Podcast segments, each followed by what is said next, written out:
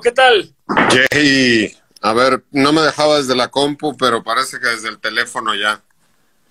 Sí, es medio engañosa la computadora, güey, para, para estas cosas de Instagram. Pues ya quedó. Ya, con madre. ¿Qué tal? Antes que nada, mucho gusto. Igual, igual, mucho gusto a ti y pues a toda la gente ahí de este adultos raros eh, que te siguen todo el tiempo. Con mucho gusto aquí para hablar de terror. Eso es todo, perfecto, perfecto. Eh, me gusta, me gusta mucho hacer estas conversaciones un poquito ahora sí que arrancando desde donde todo empieza para, para que la gente tenga un contexto y sepa de todo. ¿Cuál es la primer memoria que tienes tú de, del terror, ya sea por cine o por literatura o por una historia antes de dormir con la que te asustaban tus papás o qué, qué fue lo que te la primera introducción a este mundo?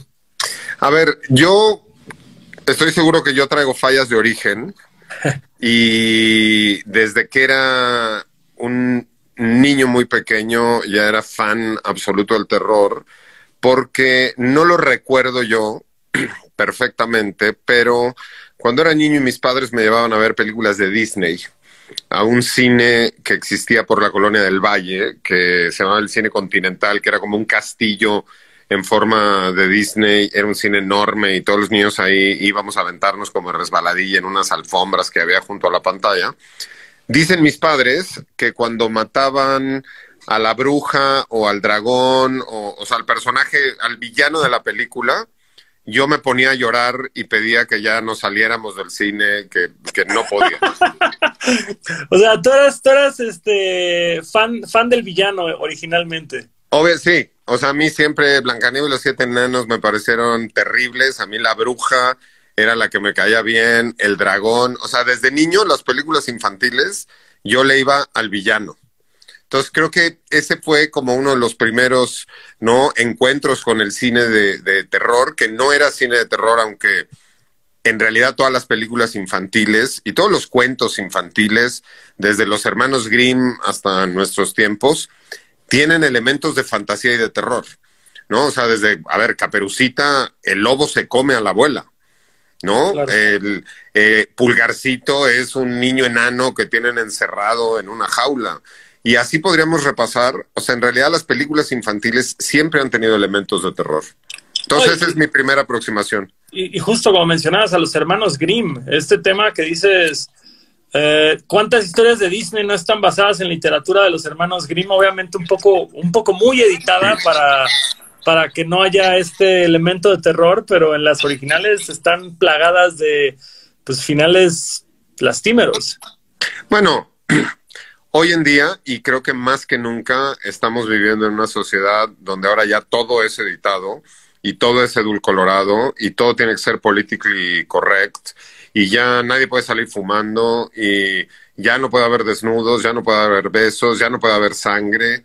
O sea, están matando el humor y están matando en realidad el arte, ¿no? Digo, hemos visto casos como hasta descuelgan pinturas de museos porque ya eso es como, ¿no? Explotación de la mujer y verla como de maneras distintas. Entonces, sí se edita mucho y, y lo, lo, endulzan eh, un poco los cuentos, pero creo que estamos en una época donde se ha recuperado de, unas, de unos años para acá el terror en, en, en el cine infantil y podemos ver ejemplos como Coraline. ¿no? Coraline, El cadáver de la novia, Nightmare Before Christmas, eh, Frankenweenie, eh, hay toda una serie de películas donde está regresando, digo, Ana y Bruno en el caso mexicano, que en realidad no son películas 100% para niños, pero son animaciones con muñequitos, entonces a los niños les gustan. Claro. Bueno, eh, justo, justo ahora que mencionaste lo de la censura, es uno de los temas que quiero tocar un poquito más adelante, entonces... Ok, cuando re quieras. Gracias. Regresamos un poco al background. Entonces dices, siempre fuiste, siempre fuiste fan de de, del terror en el cine, aunque no fuera cine de terror. En caso concreto, ¿cuál fue tu introducción al cine de terror? Mira, me parece que Frankenstein, la película original, fue uno de mis primeros recuerdos dentro del cine de terror, pero no necesariamente empecé por la película. Mi papá se dedicaba al cine, mi padre se dedicaba al cine, y en la casa había un cartel enorme blanco y negro de Frankenstein y que a mí me parecía el personaje más entrañable y me caía toda madre. Entonces, mis padres me lograron conseguir un como Frankenstein en vez, entonces, en vez de yo tener un teddy bear, ¿no? O cualquier muñequito que yo cargaba, yo traía un Frankenstein miniatura, que era con el que iba para arriba y para adelante. Eh, y el personaje siempre me pareció como muy atractivo. Y ya de que yo tenga memoria de una película de terror que me marcó, no necesariamente que me, me dio miedo, pero que me marcó, fue Veneno para las Hadas de Carlos Enrique Tabuada. Porque cuando yo vi la película, yo tenía la edad de las protagonistas, ¿no? Yo iba en la primaria, las protagonistas iban en la primaria, yo iba en una escuela de uniforme, ¿no? En el Instituto México, ellas iban a una escuela de uniforme, como muy estricta y no sé qué. Yo me sentía raro y distinto y de el dark side y mi escuela era católica y yo invocaba a Satanás todas las tardes y le pedía que por favor algo sucediera y se muriera mi profesor. Cosa que sucede en Veneno para las Hadas, hacen un pacto con el diablo para que se muera la maestra de piano. Vivía yo en una casa como en casa de mis abuelos, que era una casa muy grande, muy vieja, llena de antigüedades con jardín, como la niña que sale de bruja. Preparé mi propio veneno para las hadas, coleccionando arañas y cosas y lo mezclé y lo herví y lo probé, pues, no con hadas, porque pues no las encontré, pero sí con mis compañeros de la escuela y acabé expulsado de la escuela porque a todo mi salón le dio diarrea con unos unas dulces que yo les llevé porque traían esa pócima de arañas y lagartijas hervidas que yo había hecho. Entonces fue una película que me marcó mucho, Veneno para las hadas de Carlos Enrique Taboado. Oye, pero ah, eh, poniendo esto en contexto, ¿por qué estabas invocando a Satanás en la primaria? O sea, ¿venías de ya un entrenamiento de escuchar mucho metal o mucha literatura o... no, a ver. Tal vez en secundaria sería más normal rendirle tributo al Señor Oscuro, pero en primaria es poco prematuro y más para la época, ¿no? Mira, me parece que es una mezcla de muchas cosas. Punto uno. Eh, mi abuelo era muy católico, que no era mucho, o sea, no era mucho de ir a misa los domingos y así, pero era, él era muy católico. Y entonces yo crecí en una casa muy católica, donde había un Cristo de marfil en una pared en medio de la casa, que a mí la figura de Cristo siempre me pareció como muy, muy atractiva desde muy niño, porque yo veía a una persona muerta clavada en la pared con sangre escurriendo en la cara. O sea, me parecía como súper gore y súper dark y me encantaba. Entonces, yo venía de una, una, familia muy católica, ¿no? Y tenía una tía que era psicóloga y tenía una colección, digo, no había Google, no había Internet, este, yo crecí con, ¿no? National Geographic, la Enciclopedia Británica, o sea, para hacer las tareas y los trabajos, pues era con libros. Y entonces me acuerdo que mi tía, la que era psicóloga, tenía toda una enciclopedia de parapsicología, ¿no? Entonces yo hacía escondidas, iba y sacaba los libros y me ponía a leer, y entonces ahí venía satanismo y venían todas estas cosas. Y al estar en una escuela católica donde nos hacían rezar y que yo detestaba la escuela, rezar las hostias, las misas y todo eso, y leyendo en la parte de la parapsicología sobre el satanismo y las invocaciones, pues dije, güey, es el momento. Entonces, yo desde muy temprana edad, desde la primaria, hice mis primeras misas negras y mis invocaciones satánicas y quise vender mi alma, pero creo que desde quinto de primaria yo ya tenía listo el documento. Entonces nunca existió como este miedo religioso a, Satanás y a... digo, yo creo que gran parte de los que nos educaron católicos terminamos abandonando la religión, pero como te digo, ya adolescentes. Tú entonces desde primaria ya eras renuente a todo eso. Es que a mí además, a ver, a mí hay un asunto que me atrajo mucho desde niño, que era la muerte. O sea, las cosas muertas y la muerte en general siempre me llamó la atención. O sea, a mí me gustaban los animales muertos. O sea, yo me encontraba un animal muerto en el campo, en la no sé qué, una rata muerta en la banqueta, y yo me la traía a mi casa. O sea, yo siempre andaba trayendo animales muertos a la casa siempre. Y como además siempre había gatos, eh, los gatos mataban pajaritos y yo entonces al pajarito muerto se lo quitaba al gato, lo abría. Lo... ¿Y te acuerdas qué es lo que se te hacía atractivo de todo esto? O sea, ¿era algo conceptual o más bien el hecho de decir esto tenía vida y ya no tiene? o Me daba mucha curiosidad cómo, o sea, ¿por qué dejaban de funcionar las cosas? Claro. O sea, ¿no? O sea, es, es como cuando eres niño y te regalaban un, un, un, tren o un carrito de control remoto o algo en Navidad y no te regalaban las pilas esa misma noche y abrías el pinche regalo y no lo podías usar porque no traía pilas.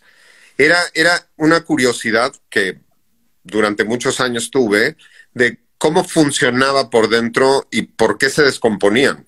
Obviamente, siendo un niño, el concepto de vida y muerte no es el que tienes conforme vas creciendo, ¿no? Y te vas haciendo adulto y vas tomando conciencia de lo que realmente representa. O sea, para mí era sirve y no sirve, ¿no? O sea, está prendido o está apagado. Y de hecho yo quería ser médico forense. Sí, va, va, va más por ahí. O sea, me dices este background, yo decía, ay, estudiaste medicina o... Es que estudié medicina. Sí, ah, claro. O sea, yo nunca quise ser ni bombero, ni policía, ni astronauta. Yo desde niño quería ser médico forense. Y entonces, pues abría los animalitos muertos después, pues los empecé a abrir y ver qué tenían adentro. Y entonces empezaba a guardar en frascos con alcohol todas las tripitas y los bichitos. Y efectivamente estudié medicina. Pues ya en plan, en plan licenciatura, estudiaste medicina. Sí, sí, terminando la, la, preparatoria, entré a estudiar medicina a La Salle y me aventé un año de medicina y salí de ahí corriendo absolutamente, porque lo que a mí me interesaban eran los muertos. Y para estudiar medicina me di cuenta que primero tenía que estar seis años estudiando a los vivos. Y además vestido de cevichero. O sea, no hay manera. Se acabó pronto el encanto entonces de, de la carrera. Sí, porque además yo durante siete años de mi vida yo me vestí solo de negro o sea, completamente de negro. Tenía una vida, o sea, yo siempre he, creído en ser, ¿no? Como consecuente con las cosas que, que, que, que yo creo. Y entonces yo decidí que yo le pertenecía al dark side y entonces me entregué al dark side completamente.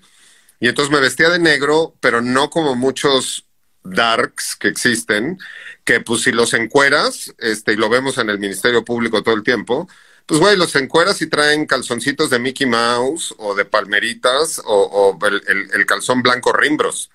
o sea, Walter White, cruza de Walter White. Yo traía calzones negros, calcetines negros, mis toallas eran negras, mis sábanas eran negras, eh, mi pasta de dientes era negra, eh, trataba de comer cosas negras lo más que podía, saqué todos los muebles de mi cuarto, pinté las paredes de negro, la alfombra era negra, le pedí a mi papá que me llevara a un cementerio y compré un ataúd exhumado, arreglé el ataúd exhumado y lo convertí en mi cama y durante dos años dormía dentro de un ataúd en el que se había podrido un ser humano y había estado enterrado bajo la tierra. Güey, ¿cómo te permiten eso tus papás? Digo, no, no juzgando, pero yo me pongo a pensar en eso y me sacan de la casa antes, güey, en plan preparatoria no, no, pues preguntaban tus, no preguntaban tus jefes en torno a esto, como hijo, ¿por qué? A ver, soy hijo de hippies. Ah, ok, eso explica mucho. Soy hijo de hippies de los sesentas. Mi papá durante muchos años fue asistente de Alejandro Jodorowsky. Eh, de hecho, Jodorowsky hizo una obra en México que se llamó Así habla Zaratustra, donde salían todos desnudos en escena en, en a finales de los sesentas una obra donde salía todo mundo desnudo, fue un escándalo absoluto. Carlos Ancira, Jorge Luque, Isela Vega, eh, Héctor Bonilla, el propio Alejandro Jodorowsky, sus hijos de bebés, su mujer, todos desnudos en el escenario. Mi papá era uno de los que salía desnudos en el escenario. Mis papás se casaron de, de caftán, comiendo flores, fumando mota, o sea, hippie, era lo más normal. hippie de, veras, ¿no? Hippie de Coyoacán, que sí, no, no. hippie true. Y entonces mi papá, cuando yo le dije, papá, quiero ir por un ataúd exhumado. todo el tema del colegio católico fue de tus abuelos entonces, no de tus papás. A ver, sí, porque mi papá fue en el Instituto México y mis tíos y era toda una tradición. Y porque por un lado tenía un abuelo eh, católico ultraconservador y por el otro lado tenía un abuelo austriaco exmilitar súper estricto. Entonces, pues los pinches hippies de mis papás, para mis abuelos, eran un desastre y entonces la parte de mi educación, ellos tomaron un poco el control, ¿no? Y entonces uno, un abuelo me mandó al Instituto México, este, como no funcionó muy bien y pues yo sacrificaba animales y hacía misas negras y traía animales muertos, pues más adelante el otro abuelo decidió que me tenía que ir a una academia militar internado en los Estados Unidos y también me mandaron a una academia militar internado este, con, con engaños, evidentemente. Es, es una historia muy triste porque se aprovecharon de mí y me dijeron que me iban a llevar a Transilvania. y entonces me dijeron, no, Pablo, te vamos a llevar a Transilvania, te vas a ir a Transilvania una temporada. Y entonces yo no lo pensé, dije, ah, obviamente que sí. Y entonces la lista de la maleta y todo lo que yo tenía que llevar. Entonces yo fui feliz a Transilvania. Me subí al avión a Transilvania, me llevó mi abuela, porque nada tontos, me mandaron con mi abuela para que no hubiera manera de, de que yo me retractara. Y me llevaron y aterrizamos en los Estados Unidos de Norteamérica, en Washington, D.C., que pues yo era un niño, yo no tenía idea de cómo llegar a Transilvania, entonces yo todo feliz. Y cuando me di cuenta es cuando vi un letrero enorme en la carretera, en el freeway, que decía Pensilvania. Y entonces yo dije, oigan, pero dice Pensilvania. Y dijeron, sí, sí, es que así le dicen aquí. Y de pronto el coche dio la vuelta y entró a un edificio y se acercaron militares al coche. Y ahí empecé a sospechar que todo estaba mal. Y pues cuando los militares bajaron mi maleta, mi abuela desde el vidrio me dijo, bueno, mijito, ahí te quedas. Cerró el vidrio y se arrancó fue donde me di cuenta de que me habían traicionado. De que no puedes confiar en los adultos, en efecto. Nunca. Nunca. Nunca. ¿eso, ¿Eso en qué edad fue? ¿Preparatoria? No, eso fue terminando la primaria, antes de entrar a la, a la, a, la, secundaria. Oh, okay, okay, okay. Que dijeron, no, no, no, este niño ya está como muy, muy mal. Pero mira, todo ha servido para bien, ¿eh? porque pues el enfrentarte a todo ese tipo de situaciones, pues nada más te hace crecer. Y hoy, hoy que lo veo con perspectiva, pues güey, estuvo increíble. A mí me engañaron con Transilvania y eso habla de que yo desde niño me dijeron, vamos a ir a Transilvania al castillo de Drácula. Y yo era un niño y dije, bueno, no lo pienso dos veces. Y estuvo muy bien, la verdad me divertí mucho. Fue una de las primeras, fue una de las primeras aproximaciones que tuve al cine de una manera distinta, no a través de mi papá y su carrera, porque cuando estaba allá, se filmó en la escuela en la que yo estaba estudiando una película que se llama Taps, que es una película de militares donde sale Tom Cruise de jovencito y sale, es una película que sucede en una escuela militar.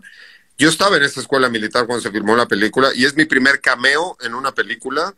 Es en Taps, este, con Tom Cruise, cuando pues, yo era un niño. ¿no? Entonces, como que estaba predestinado a estar dentro del cine. Este rollo, ¿qué duraste ahí? ¿Un año? Duré dos años hasta que me expulsaron. ¿Y por qué te expulsaron? pues por revoltoso. O sea, me expulsaron por revoltoso porque pues yo era, yo era uno de los más chicos del lugar pero ya sabes, los gringos se espantan de cualquier madre. Y estaba la leyenda en las barracas donde estábamos, había habido un incendio y se habían muerto cadetes, eh, cadetes eh, quemados en, el ático de la escuela, güey, todo como de película. Y entonces la puerta al ático estaba cerrada y nadie podía subir y todo el mundo tenía miedo y decían que arriba espantaban. Y entonces, pues no tardó en que yo encontré la manera de violar la chapa y entonces yo hice me, yo me hice mi club especial donde pues yo cuando no quería ver a nadie me desaparecía y me iba al, ático que todo el mundo le tenía miedo.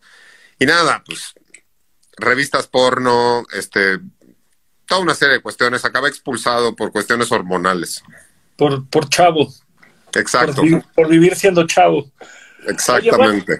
regresas a México, regresas a México ya en una etapa de adolescencia para arriba, viviendo vestido de negro 24 horas, con papás hippies, este, ahora sí que todavía en tus últimos años siendo parte de una familia concretamente y, atendiendo a lo que se te señala. Estos años que, que, dices que viviste estrictamente en el dark side, ¿eras entusiasta más allá del cine de terror, de otras cosas oscuras? ¿Eras de ir a alguna clase de conciertos, alguna clase de espectáculos? Otras cosas que pudieron alimentar tu, tu actual profesión, por ponerlo de una forma. Sí, mira, a ver, me vestía todo de negro, entré a la escuela de medicina. Eh, evidentemente me tenía que vestir de cevichero eh, para ir a la escuela de, medicina. Me di cuenta que no era lo que yo quería, me desilusioné muchísimo porque lo que yo quería era estar con los muertos y no con los vivos. En realidad a mí los vivos nunca me han caído del todo bien. De hecho a mí este rollo de la pandemia y el encierro me, me ha parecido fabuloso porque yo siempre he vivido encerrado, no me gustan las fiestas, no me gustan las reuniones, la distancia social es lo mío, y además las calles estaban vacías y todo el mundo estaba asustado. Estaba increíble. Con el semáforo naranja ya todo está peor porque ahora todas las calles están llenas, pero bueno. Salgo de la escuela de medicina y pues hay un periodo, una etapa de mi vida donde no sabía qué quería hacer, porque pues, desde niño quería ser médico forense y pues se me había acabado y yo no tenía más ilusiones. O sea, era una ilusión solamente y ya se había ponchado ese globo. Entonces, empecé un poco como a meterme más en un rollo oscuro de artes, ¿no? Tenía unos amigos ahí este, con los que me empecé a reunir que resultó que tenían un grupo que un grupo interdisciplinario artístico que se llamaba CEMEFO, Servicio Médico Forense, y entonces, eh, pues con la gente de Semefo, con uno de ellos yo me llevaba muy bien, y entonces de pronto resultó que estaban en un proyecto de disecar eh, caballos y disecar ponis y caballos para una exposición que tenían en el Museo Carrillo Gil. ¿no? Donde pusieron un, un carrusel de caballitos muertos y caballos disecados. Entonces dije, güey, es lo mío, y me fui con ellos a disecar caballos y a inyectarles sustancias tóxicas y sacarles las tripas y cosas. Y después estuve como muy cercano a ellos, empecé a hacer mis propias piezas, empecé como a pintar en óleo, empecé a experimentar para hacer como esculturas con, con huesos y con cadáveres.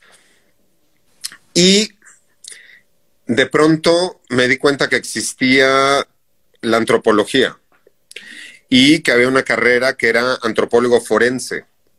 Entonces, antes de eso, decidí estudiar una carrera técnica forense, ¿no? Entonces, porque dije, güey, a ver, si lo que quería hacer médico forense no voy a poder, entonces estudié brevemente una carrera técnica forense y entonces podía trabajar yo, pues, a ver, ¿cómo te explico? Con los instrumentos necesarios, que no son muy complicados, yo te puedo abrir y vaciar en unos 45 minutos de una manera perfectamente limpia. Dejo tu cadáver perfecto, dejo todos tus órganos en frascos, te puedo así levantar la piel del cráneo, abrir el cráneo, sacar el cerebro y volver a cerrar y no se te nota. Puedo preparar tu cadáver. O sea, tengo el conocimiento para hacer el manejo de cadáveres sin ningún problema. Entonces decidí entrar a la Escuela Nacional de Antropología e Historia, ahí junto a Cuicuilco, en Periférico, a estudiar antropología forense.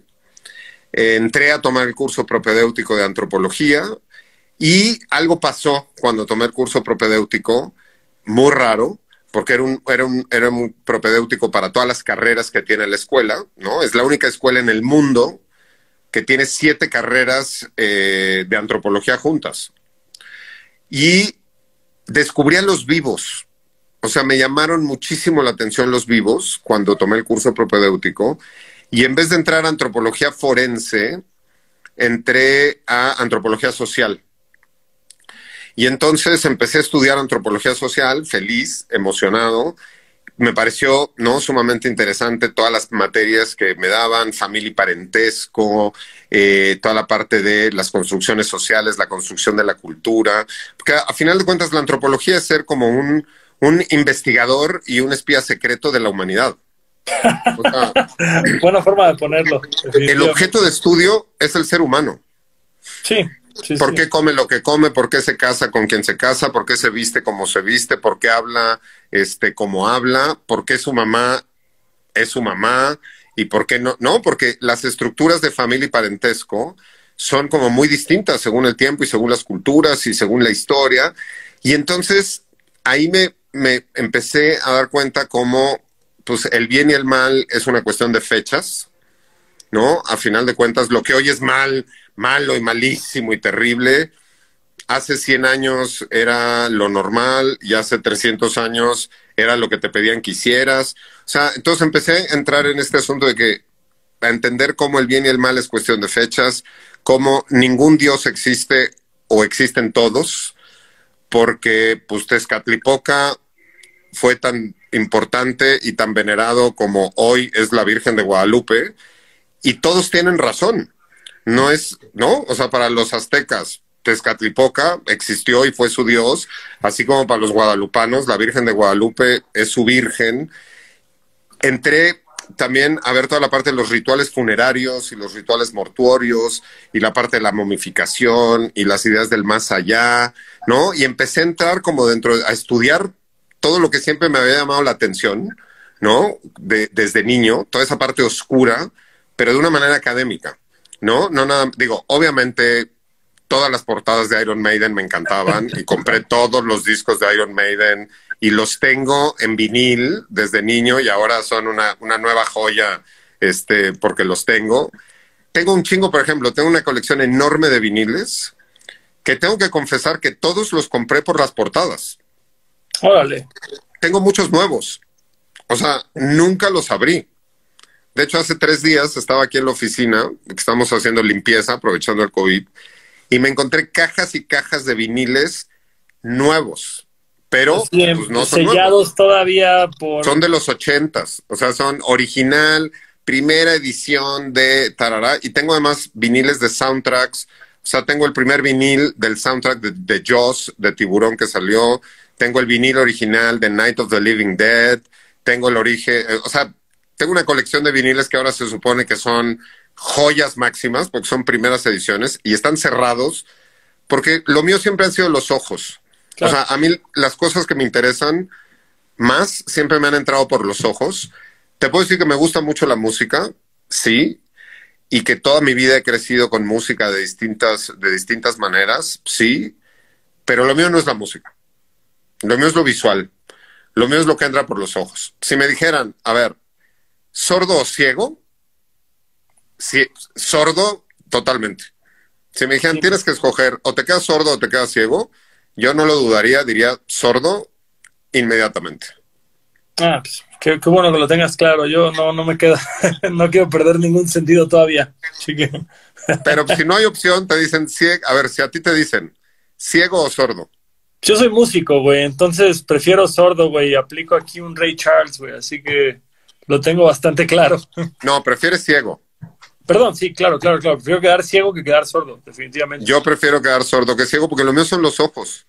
No, entonces, bueno, para hacer la, la historia un poco más breve y pasar al cine de terror, Estudio todas estas cosas, me acabo la carrera de antropología social porque nada más estudié las materias que me interesaban, las que no me interesaban no, y entonces me pasé a arqueología, estudié las materias de arqueología que más me gustaron porque además ahí ya tenía contacto con los muertos y entonces me ponía a poner a desescarbar tumbas, o sea, me podía poner a abrir tumbas y a sacar la, forma legal de profanar tumbas, güey. Digo, tenían 500, 600, 1500 años, pero eran muertos en tumbas. Después estudié historia, junté todos mis, dije, un año de medicina, cinco años de distintas carreras de antropología, son seis años. Yo ya sumé mi licenciatura, busqué con quién hacer mi tesis. ¿no? Se llamaba Elsa Malvido, una investigadora maravillosa que murió hace un par de años, que llevaba el, eh, el Centro de Estudios de la Muerte, ¿no? En, la dirección de, en, no, ella estaba en la dirección de investigaciones históricas en el castillo de Chapultepec. Oh, y entonces llevaba un, un, se llama Centro de Estudios sobre la Muerte. Era un grupo de estudio de donde salían tesis. Básicamente eran señoras preocupadas este, porque ya se iban a morir y querían estudiar sobre el tema y traían cosas de tanatología y esas madres. Y entonces fui con, la, con Elsa y le dije, Elsa, quiero hacer mi tesis. Y me dijo, ¿ya tienes todos tus, tus créditos? Y le dije, no, tengo seis años de universidad, no me importan los créditos, no me importa la carrera, no me importa el título, no me importa que me validen la tesis, pero quiero hacer mi tesis de lo que yo quiera. Hice mi tesis sobre reliquias, ¿no? Porque las reliquias siempre me han parecido como súper interesantes. Terminé mi tesis y entré a trabajar a la Dirección de Salvamento Arqueológico.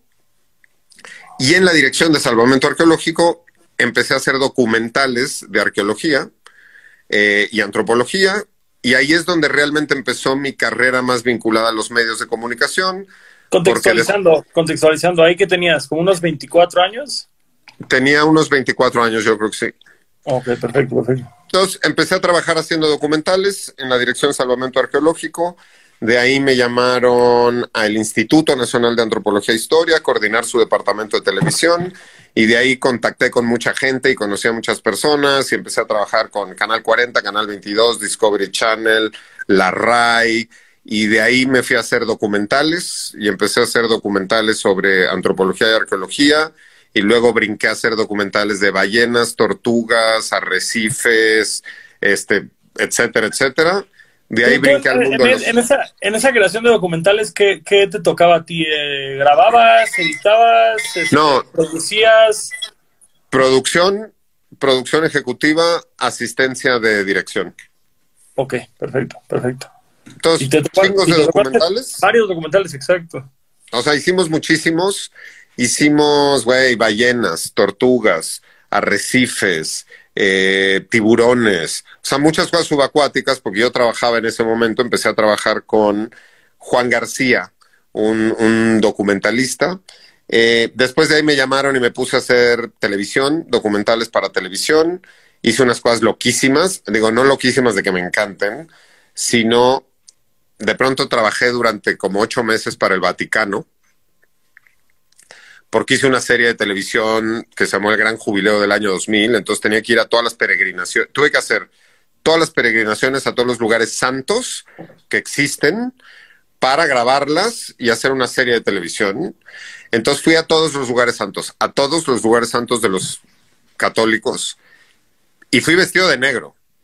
A todos los lugares. Fuiste, fuiste a pagar el pinche karma de tu primaria, güey, de lo que hiciste pasar a tus abuelos, güey fue, estuvo cabrón, porque, a ver, todos los lugares más santos de los católicos, y yo era el más hereje absoluto. De hecho, por ejemplo, estuvimos en Jerusalén, en la tumba de Cristo, ¿no? Grabando uno de los episodios, y entonces tuvieron que, o sea, como íbamos contratados por el Vaticano, pues traíamos banderita blanco y amarillo. Entonces, esto nunca lo he contado, ¿eh? En ningún lado. Es tu culpa. Porque nadie se va tan atrás en la historia.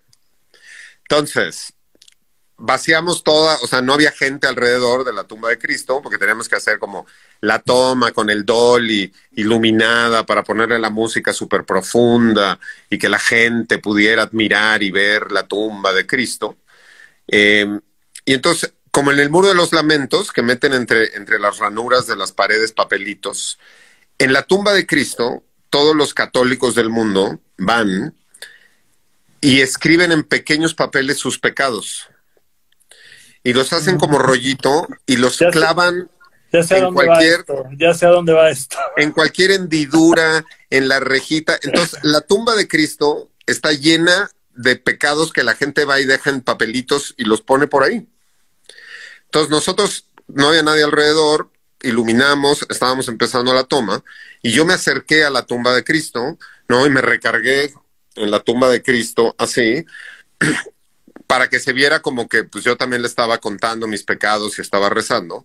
Pero en realidad, como yo traía estas bolsas como cangureras de producción con todas mis cosas, pues yo abrí la cangurera y mientras estaba recargado, me llené la cangurera de pecados de la tumba de Cristo y es lo que le traje de regalo a todos mis amigos. Cuando regresé a México. desconocido. y me dijeron, ¿qué me trajiste de tu viaje? Y le dije, güey, un pecado de la tumba de Cristo. De hecho, todavía tengo muchos pecados de la tumba de Cristo que me traje y que ahí los tengo. Pecados originales de la gente que pues yo fui y se los quité a Cristo para traerlos a mi colección. Es válido, es completamente válido. Termino a hacer documentales, me voy a hacer comerciales, de comerciales me voy a hacer videoclips. Me encantó que, el mundo. Que, hiciste con Levarón, que hiciste con Tolidos, es lo que, es lo que vi en, en IMDB. Tolidos, Levarón, Eli Guerra, Julieta Venegas, Café Tacuba, Moderato, Molotov, Velanova, Timbiriche, Estefano, Juanes, Los Bunkers, Horóscopos de Durango, Grupo Pesado, Jesse Joy. Es una bandota de gente. Mm, hice videoclips durante un chingo de tiempo. ¿Y, ¿Igual en producción o en asistencia de dirección? no, era mi compañía y era producción ejecutiva. ¿Cómo se llama tu compañía de video? Spiderland. Spiderland. ¿Cuál, sientes que fue así lo más cabrón que llegaron a hacer de, videos musicales? Tu top 3 de videos que estuviste involucrado. Híjole, mira, a ver, todos tienen algo. Lo que pasa es que pues, las bandas y la música no me gustan. Entonces no, no hay ninguno que sea así como mis favoritos, pero te voy a decir, en mi corazoncito tienen un lugar especial. Em, eh, ¿Cómo se llamaba esta banda? Levarón. Levarón. Porque de los videos, nosotros hicimos, por ejemplo, dos videos de Levarón y de los dos videos de Levarón, yo dirigí uno de los dos videos. Chiva, un amigo mío y que era uno de mis directores, dirigió el otro. Y son videos super dark y además que están llenos de homenajes al cine de terror, ¿no? Para la gente que conoce, por ejemplo, el trabajo de Darío Argento. Eh, ah, bueno, ahora todo el mundo conoce Suspiria y la madre, pero Hay una escena donde hay una casa vieja en, uno de los videos de, de, Levarón, donde todos los cristales están pintados de rojo, ¿no? Como en la película Suspiria. Eh, después se meten a través de un espejo y entonces tenemos a Lalo Limón, el vocalista, atrapado atrás del espejo, golpeando y el espejo, ese mundo todo oscuro es como un mundo de Giger, ¿no? Y para la gente que entiende las referencias lo puede reconocer. Entonces, los videos de Levarón la verdad, fueron muy queridos, fueron videos chicos pero queridos. Hicimos un video para Moderato, este, que Moderato son grandes amigos míos, me caen muy bien. Este, su tipo de música y eh, eh, pues no me encanta, ¿no? O sea, la neta, este, yo no la pondría jamás eh, en, mi casa, así en, una tarde, decir, güey, voy a escuchar moderato. Nunca. Pero hicimos un videoclip que se llamó Lycanthropy, que em, era una canción que hablaba de un hombre lobo, que era una canción este, que Iñaki eh, había escrito cuando era niño, no, está, eh, no estaba en ningún disco y fue un videoclip que ni siquiera pagó la disquera, lo hicimos todos por gusto. Y entonces hicimos este videoclip que se llamó Lycanthropy en un bosque, en una hacienda, en un, en un rancho en, en medio de la nada que nos quedó increíble. Y luego nos fuimos a Monterrey a hacer unas escenas en el Rey del Cabrito que está este restaurante en Monterrey que se llama El Rey del Cabrito, que tiene, hey, animales disecados colgando por todos lados. Por todos lados. El mismo elevador se abre y es un cabrito, claro. Y entonces pusimos a El Hombre Lobo cantando con colores neón adentro del Rey del Cabrito de Monterrey. Entonces, Licantropy es un video al que le tengo mucha estima, los de Levarón les tengo mucha estima con uno de los que ganamos mejor video del año en los premios MTV, este, que fue One, Two, Three, Go de Velanova. Eh, a ver, Velanova es un grupo que yo no escucharía, pero ni en mis últimos momentos del COVID. Así, jamás.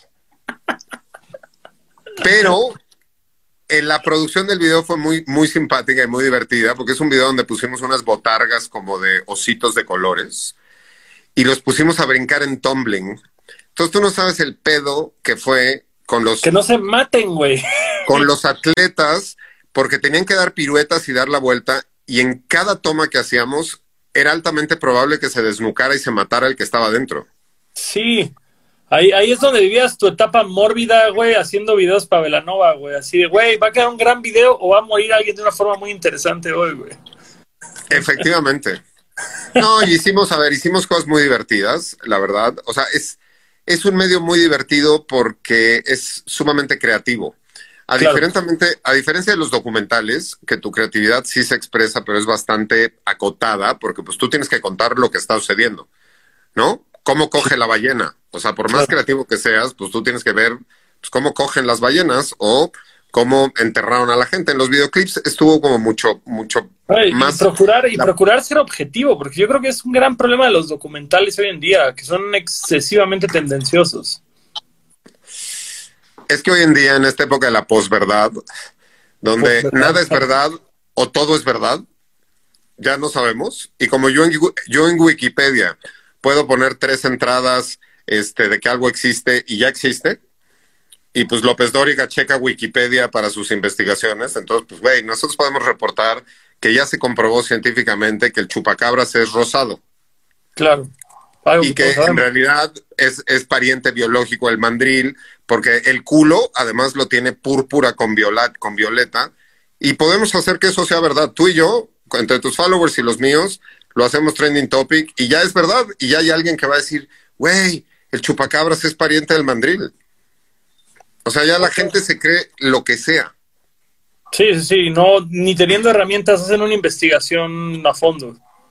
Entonces, bueno, los videoclips son una maravilla, me divertí mucho, pero llegó un momento donde esa industria colapsó, justo por el Internet, por el YouTube, porque pues MTV se transformó en un canal de realities de niñas embarazadas, drogadictas de 16 años, y dejó de pasar videos. Y yo de, de pronto dije, güey, es que esto ya no me gusta. O sea, ya no hay dinero, ya no es creativo, no sale mi crédito, esto ya no me gusta, ya está, ya está hueco.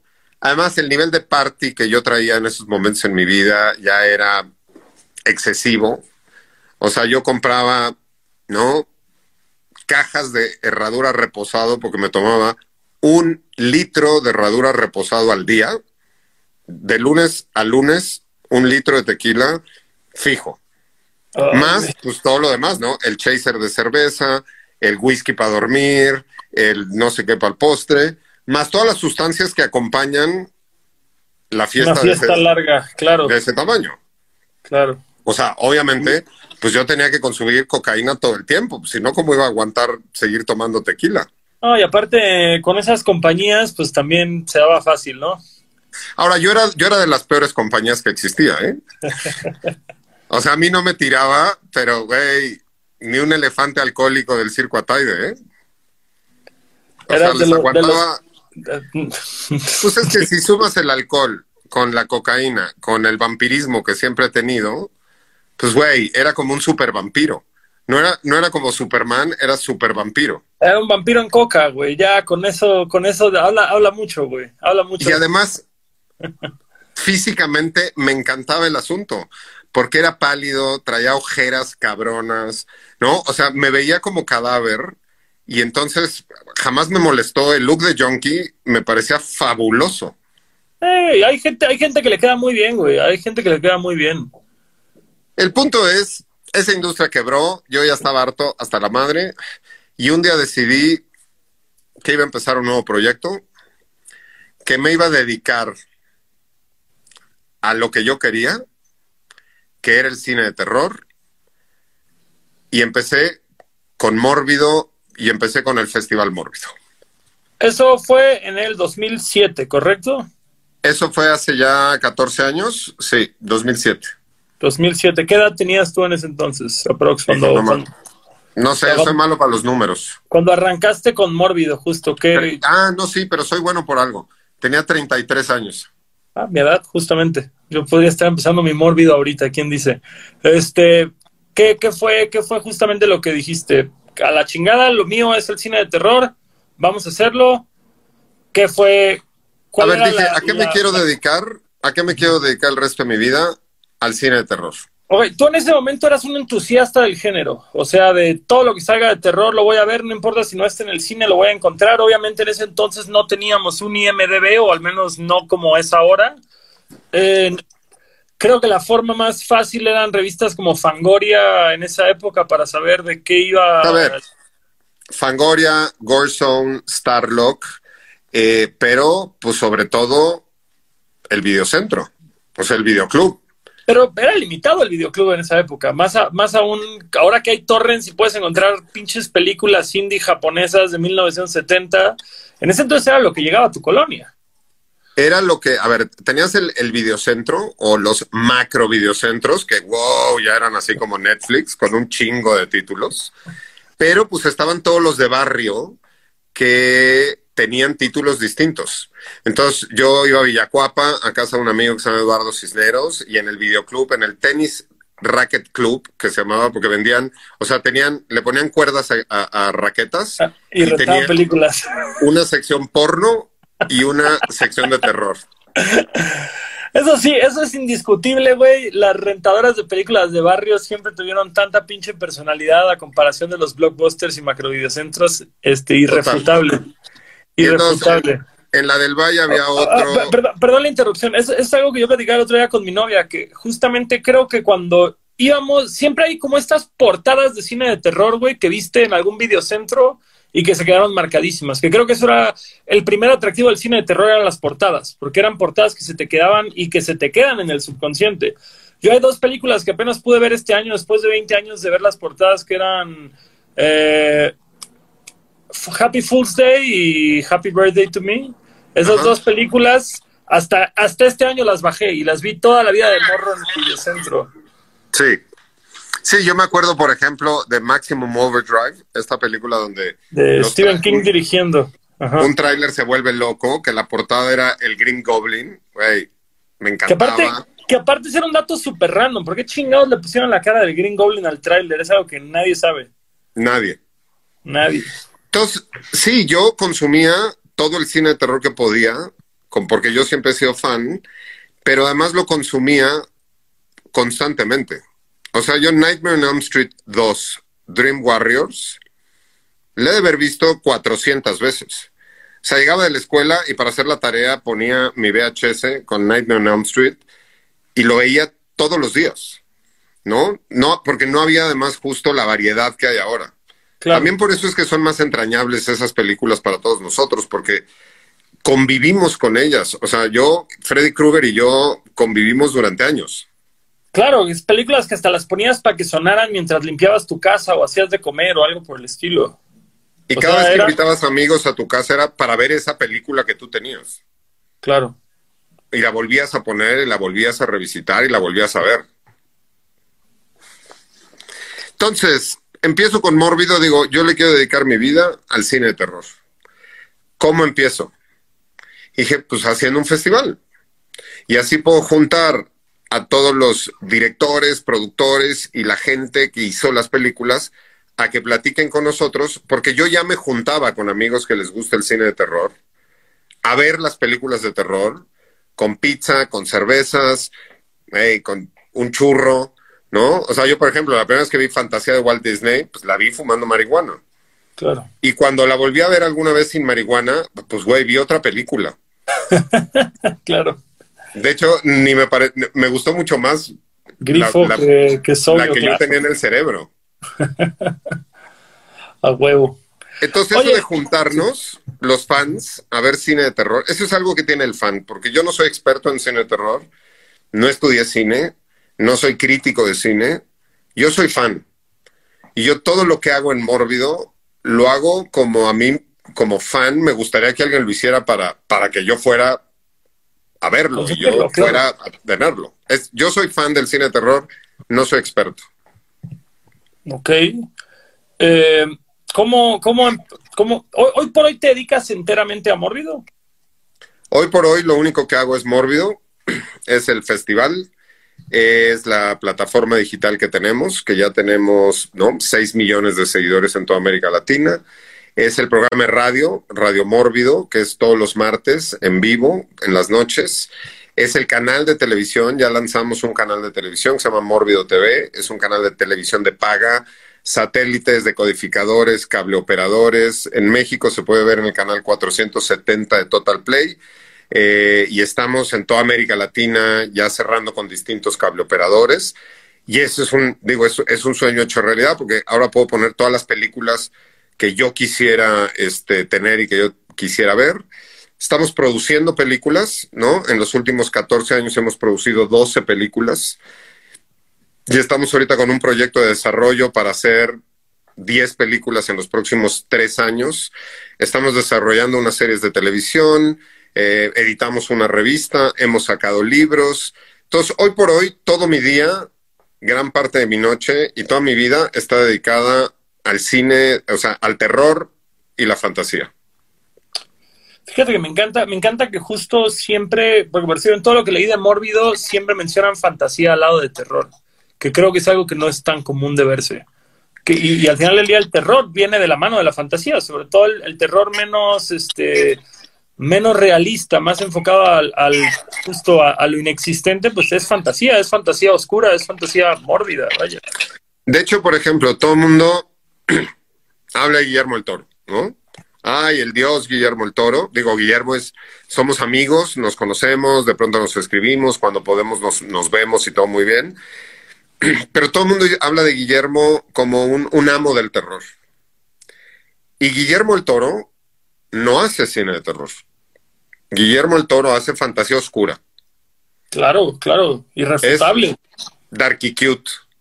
O sea, lo suyo es fantasía oscura que es parte del género. Lo que pasa es que lo, lo, que se entiende como género es una cosa como muy amplia, ¿no? El, el, género de terror es el género cinematográfico más rico que existe, ¿no? Porque el género de romance o el género de comedia o el tienen subgéneros, pero limitados. El cine terror es el que más subgéneros tiene.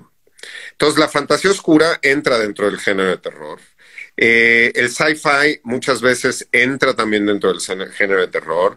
El thriller. Alguien, es un caso. O sea, alguien, a mí me dice alguien y yo no pienso que es una peli de terror. Eh, Joss, que es, pues, no sé cómo lo pondrías, terror de la naturaleza, terror de animales, terror. Sí, eh, sí, Nature Goes Wild. Ahora, que en realidad, eh, Joss es un creature feature. es película de criatura. ¿No? Porque sí hay una, sí hay una criatura. Pero entonces el género de terror es el género con más subgéneros, ¿no? O sea, por ejemplo, la gente de pronto, a mí me ha pasado muchas veces, que hay gente que me dice, yo no veo cine de terror, nunca en mi vida he visto una película de terror. Me lo dijo una señora en Guadalajara, afuera de la Feria del Libro de Guadalajara, que hicimos una presentación de un libro, y entonces ella era como mi handler, y de pronto me dice, ay no, Pablo, es que qué miedo, ¿eh? Yo nunca en mi vida he visto una película de terror. Y le dije, a ver, mija, ¿viste Coco de Disney? Ay, sí, me encantó. Le dije, es una película de terror. Y me dice, claro que no. Y le dije, no, claro que sí. Es una película donde salen muertos que regresan de la vida, donde sale todo un mundo de muertos. Dije, es una película que entra dentro de los parámetros de una película de género, es una película de terror. A ver, es una película de terror para niños. Me, encanta que toques esto. ¿Cómo defines tú entonces el cine de terror y cuáles son esos parámetros? A ver, los parámetros del cine, a ver, aquí también tendríamos y podríamos hablar de las diferencias entre el terror y el horror. Ah, no. Porque. Ah, ignorante yo, güey, siempre he creído que son exactamente lo mismo, nada más traducido en idioma. No, no. O sea, los gringos, que, pues digo, hablan inglés, pero pues hasta los gringos lo hablan, entonces, ¿no? Es mucho más limitado que el español. Ellos tienen horror films. Terror y horror tienen una diferencia. El horror es todo lo terrenal. O sea, los asesinos seriales son horror. Tu vecina que se clava contigo y entonces se mete en la noche y te roba tus cosas y te pone veneno y te pone gots de menstruación para que te enamores de ella y sale una psycho es terror. El, o sea, todo lo que es de este mundo es horror. Todo lo que es de otro mundo, que no existe en este mundo, que son unos aliens que vienen y te chupan el cerebro, o es una criatura que cae de un meteorito y no absorbe seres humanos, o es un demonio que viene del infierno. O sea, todo lo que no es de este mundo es terror. ¿Qué tal Jason este Burgess? Jason, Jason, Burgess, que es humano, muere y terror, porque es terrenal, entonces. La mamá de Jason es horror. O sea, Night, o sea, Viernes 13, 1 es una película de horror. Porque no hay nada paranormal, todo es de este mundo, es la mamá que está matando en venganza por su hijito. En, cuando ya le, caen rayos, lo, lo, ahogan, está cinco años abajo del lago y sale y quema a todo mundo y revive 80 veces, eso ya, es, ya no es de este mundo, ya es terror. Pero eso ya es para hiperclavados. O sea, en general, en horror y terror se pueden mencionar lo mismo, pero hay diferencias. Eso, eso te iba a decir justamente. Entonces, los gringos sí son dados a generalizarlo como una sola cosa, ambos, ambos espectros. No tienen esa separación. Los, en, en, el, en los anglosajones no tienen esa separación porque pues es bastante limitado en muchos sentidos, no solo el idioma, sino también las descripciones. Pensemos también que, y ya que hablamos de esto, mira, podemos tocar un tema tangencial, pero, pero interesante y rápido. Y tiene que ver con Halloween versus Día de Muertos. O sea, hay, todos los años está la discusión de el Halloween y el Día de Muertos y cómo estamos perdiendo las tradiciones en México porque cada vez es más Halloween y cada vez es menos Día de Muertos. De unos años para acá, en México incluso hay una, una discusión, además de eso, que tiene que ver con el desfile de Día de Muertos que ahora se hace, que es un invento de, de, de James Bond y que no tiene nada que ver con nosotros y que no se debería hacer porque es un invento de James Bond. Una de las cosas que tendríamos que tomar en consideración es, la cultura está viva. La cultura está viva y la cultura es un reflejo de los que la están viviendo en ese momento y la están generando y la están transformando. Entonces la cultura se transforma. Evidentemente, con la relación que México tiene con Estados Unidos, no solo porque pues la mitad de Estados Unidos antes era México, y nada más aventaron la raya para acá y le cambiaron el nombre. Y hay gente que vive en Texas por generaciones, desde que Texas era México, y ahora los odian por ser mexicanos, cuando dices, güey, en realidad los que movieron la frontera son ustedes, sino tenemos una interconexión y una relación tan grande que nuestras culturas ya producen sincretismo. O sea, se empiezan a mezclar. Y en ese sentido es, todo mundo nada más de pronto ve que el Halloween está invadiendo el Día de Muertos, pero no se dan cuenta de que el Día de Muertos también ya invadió Halloween. Los anglosajones no tenían esqueletos. La imagen de los esqueletos y de los cráneos, ellos la relacionaban con los piratas, con las banderas piratas y con los piratas. Dentro de el Halloween no existían esqueletos ni calaveras. Existían brujas con narices chuecas con verrugas, existían fantasmas que eran como sábanas blancas que arrastraban y azotaban cadenas. Existían calabazas, pero no existían esqueletos y brujas, eh, esqueletos y cráneos. Hoy en día, en todos los Walmarts de los Estados Unidos, para Halloween, venden disfraces de esqueletos y de cráneos y de calaveras. Pero, y ya son parte del Halloween. Esto, ¿Esto a qué época lo achacas? Porque digo, si, si, regresas a ver películas de Vincent Price como House of Haunted Hill, ahí hay esqueletos. Si volteas a ver las primeras caricaturas de Scooby-Doo, ahí habían esqueletos. O sea, ¿hasta, ¿hasta qué edad estamos arrastrando este paradigma para, para poder realmente relacionarlo? Mira, nuestra interconexión y nuestra interrelación cultural con los Estados Unidos es de toda la vida. Sí, claro, claro. Es de toda la vida. Los ingleses, que son los primeros colonizadores de América del Norte, no tenían a los esqueletos más que en las banderas de sus barcos piratas, donde les chingaban a los españoles lo que los españoles le habían chingado a los aztecas. ¿No? Así como que ladrón que loba, roba ladrón, entonces no tiene problemas. Entonces, unos se chingaban a otros toda esta parte, por ejemplo, la popularización, que ya es parte de la cultura pop, ¿no? De los esqueletos como una parte esencial del Halloween, son una parte del sincretismo que hay entre nuestras culturas. Entonces, no está mal que el Halloween invada el, Día de Muertos y que el Día de Muertos invada Halloween, porque nada invade a nada. La gente va tomando lo que le gusta y lo que encuentra como representativo y lo va transformando a su época. Claro, incluso el Día de Muertos, puedes decir, tal vez un pueblo mexicano, un pueblo eh, indígena tenía ciertas costumbres y tomó otras costumbres de otro pueblo indígena y no por eso deja de ser puro. O sea, al final del día no sabemos la influencia que cada cosa tiene. Aquí hay dos cosas. Uno, celebraciones de muertos tienen todas las culturas. Todas las culturas tienen celebraciones de muertos. Y además, prácticamente todas las tienen en las mismas fechas. ¿Por qué? Porque las celebraciones de muertos están directamente relacionadas al fin de la cosecha. Son celebraciones de fin de cosecha. ¿Por qué? Pues porque la gente antes, en cuando todavía vivíamos regidos en una sociedad eh, agricultora y que dependía de la agricultura, pues tú no te puedes poner a hacer fiestas de muertos cuando tienes que estar sembrando el campo, ¿no? O sea, ahí la labor es sembrar. Las fiestas de muertos son en otoño porque es cuando ya recogiste la siembra, cuando ya terminaste de recoger toda la siembra y entonces pues puedes dar gracias o puedes pedir que te vaya mejor el próximo año, este, dependiendo de cómo te fue en la cosecha. Y pues a quién le das gracias o a quién le pides? A los muertos, porque los muertos viven en la tierra y la cosecha sale de la tierra.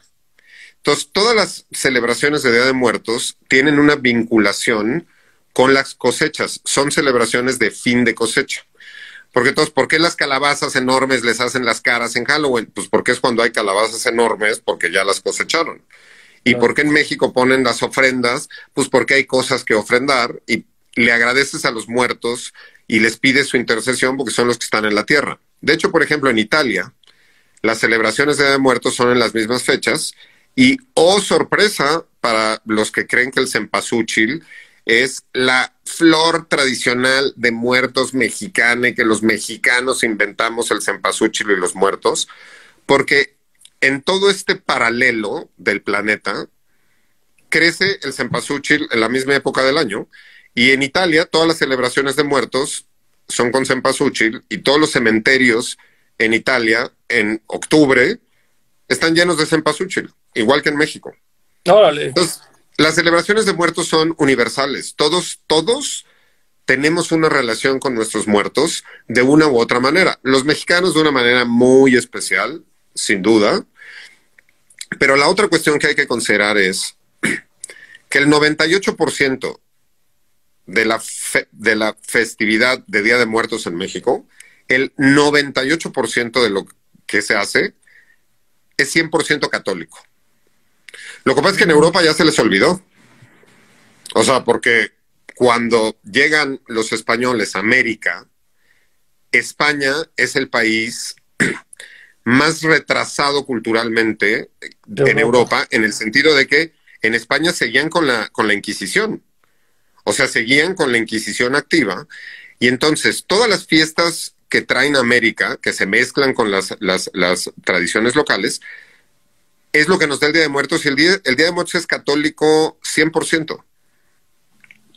Las calaveritas de azúcar. en España, hasta el día de hoy, hacen unos mazapanes en forma de huesitos, que son los huesos de los santos.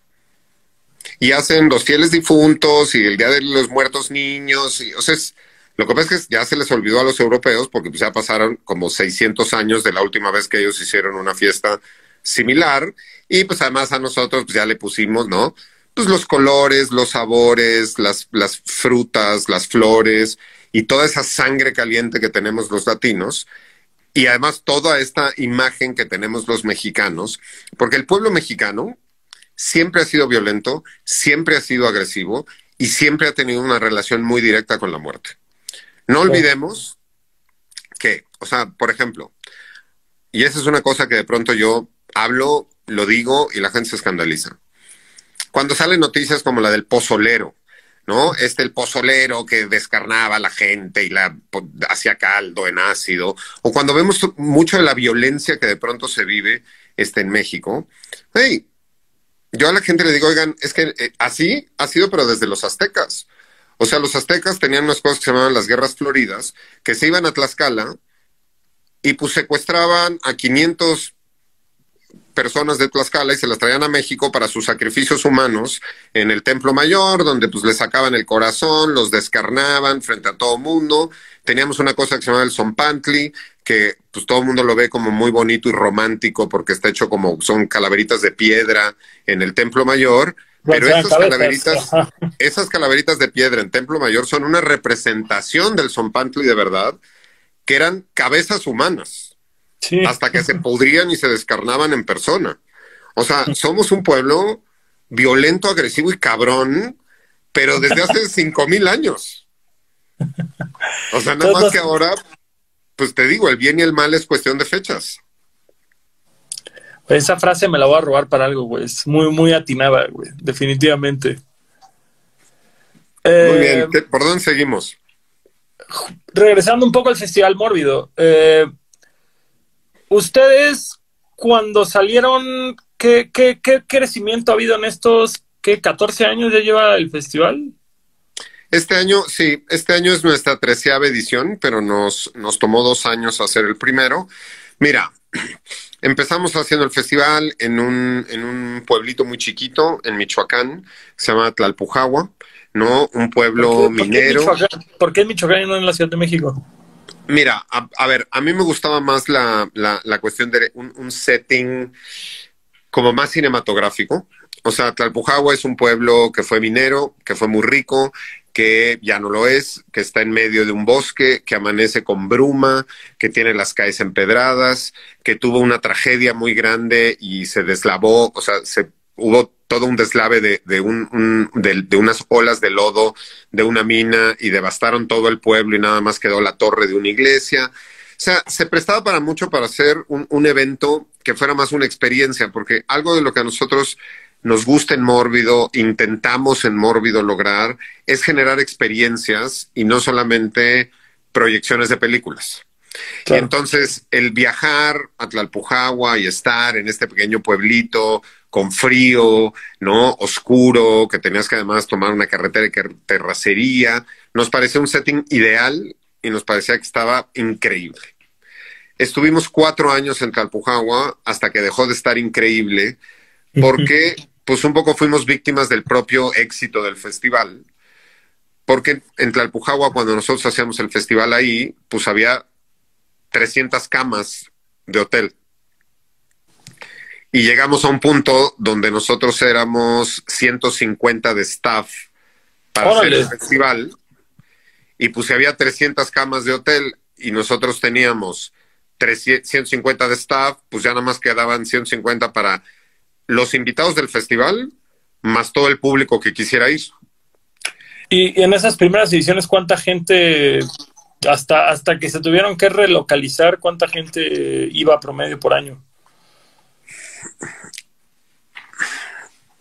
A ver. Soy malo nosotros, perdón. No, es que, a ver, es que te voy a decir por qué, por qué hago esas caras, porque las unidades de medida son muy engañosas. ¿A qué me refiero? La gente puede medir asistentes a su festival y es como si el Festival de Cine de Morelia dice que los asistentes a su festival son 35 mil porque están contando a toda la gente que estaba en las plazas de Morelia, en las calles de Morelia, etc. A mí me parece que es, es una unidad de medida poco exacta y poco certera, porque pues tú que sabes que toda esa gente fue por tu festival. Claro. Entonces, pues en Tlalpujagua también es la capital mexicana de las esferas navideñas y tienen un lugar que se llama la Casa de Santa Claus que está abierta todo el año y pues a finales de octubre, principios de noviembre la gente va a comprar también esferas. Entonces yo te podría decir que tuvimos 12 mil asistentes. Es porque las calles estaban atiborradas. Pero entonces estoy contando gente que no nos toca. Claro. Nosotros en Mórbido siempre nos gusta contar espectadores. ¿A qué me refiero? Es que la única manera veras que yo tengo de contar es la gente que entró a la ver la película. Es el boleto que yo tengo de la gente que entró al teatro. Claro. Porque pues si fue toda la familia, pero pues nada más el papá y el hijo entraron, pues yo cuento dos, no cuento siete. Claro. Entonces, nosotros más, o sea, rondábamos entre los tres, cuatro, cinco mil espectadores en cinco días de festival, ¿no? Porque teníamos un teatro de 300 personas, pasábamos siete funciones, entonces eran en, en, en tres, cuatro, cinco mil personas, lo que yo te puedo decir que tenían, que habían entrado a uno de mis eventos, sin contar las plazas públicas, sin contar ese tipo de cosas. Pero nos quedó chico el lugar y entonces de hecho ya para el tercer año ya empezaba a haber quejas, porque la gente tiende a quejarse absolutamente de todo. Todo. ¿No? O sea, la gente se queja de todo. Y entonces, a veces tienen razón, a veces no. Nosotros siempre escuchamos las quejas y comentarios de todos, porque pues eso es lo único que te ayuda a crecer, ¿no? Y además sabiendo pues que nunca vas a darle gusto a todo mundo y pues tampoco es nuestra, nuestra intención, ¿no? O sea, yo no estoy aquí para darle gusto a nadie. Yo soy fan, ya hago un festival para fans y estoy tan bienvenidos todos los fans este, a venir. Si les gustan las películas, padrísimo. Si no les gustan las películas, pues no todas las películas son para todos, ¿no? En, ese entendido, pero sí empezaba a haber quejas que eran totalmente coherentes, que decían, bueno, ¿para qué le hacen tanta promoción al festival si llego y no hay comida en los restaurantes, no hay habitaciones de hotel, hace un frío de la chingada, me tengo que quedar a dormir en el coche, este, y empezaban ya como toda otra serie de quejas de, pues no hay wifi, este, no hay cajeros, este, la gasolinería la cierran los fines de semana, o sea, empezamos a tener ese tipo de problemas. Y entonces decidimos cambiar el festival y el proyecto a un lugar más amplio, pero que mantuviera toda esa esencia y nos mudamos a Pátzcuaro, también en Michoacán. Un pueblo que tiene una tradición de Día de Muertos enorme, con el lago de Pátzcuaro, con la isla de Janitzio, que tiene más eh, camas de hotel, que tenía también un poco más de espacios culturales donde podíamos proyectar películas. Nos mudamos a Pátzcuaro, estuvimos muy contentos y muy felices en Pátzcuaro, ¿no? La verdad, increíble. Digo, pudimos llevar, por ejemplo, en Pátzcuaro tuvimos a Hideo Nakata, director de El Aro, el mismo año que tuvimos a Richard Stanley, el director de Hardware, que era el mismo año que este fue Elijah Wood eh, y Nacho Vigalondo, y se hacía como un ambiente muy íntimo, porque pues caminabas por las calles de Pátzcuaro en las noches y todo era como el asunto mórbido. Y hacíamos tours al lago, Santa Clara del Cobre, ¿no? Toda esta parte de México mágico que nosotros les mostrábamos además como el México mágico, pero con tintes pues un poco más, más oscuros.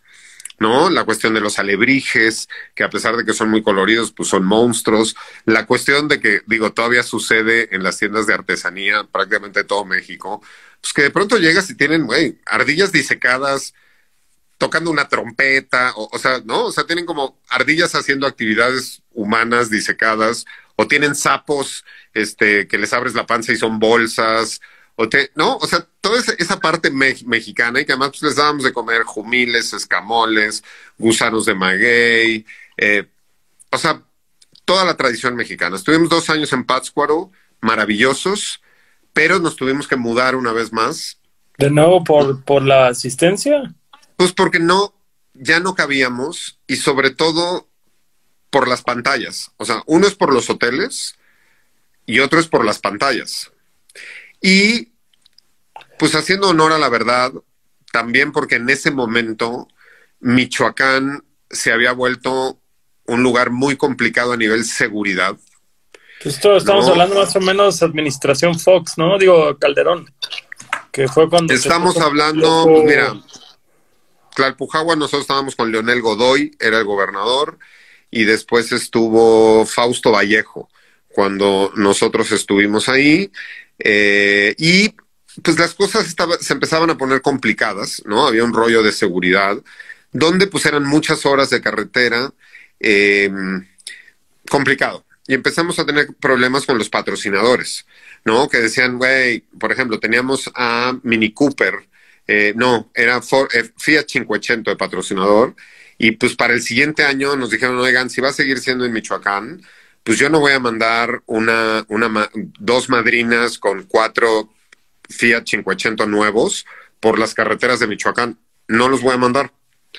También el talento de... Eh, nos decía que no podía ir porque los estudios no los aseguraban. O sea, tuvimos cosas con gente de distintos estudios, Universal, así, Paramount, que queríamos traer a talento sus películas, pero el, el, management en Estados Unidos decía, es que no, no podemos ir a Michoacán con este actor porque el seguro no cubre Michoacán porque hay una recomendación de la Embajada de los Estados Unidos de que los norteamericanos no visiten Michoacán.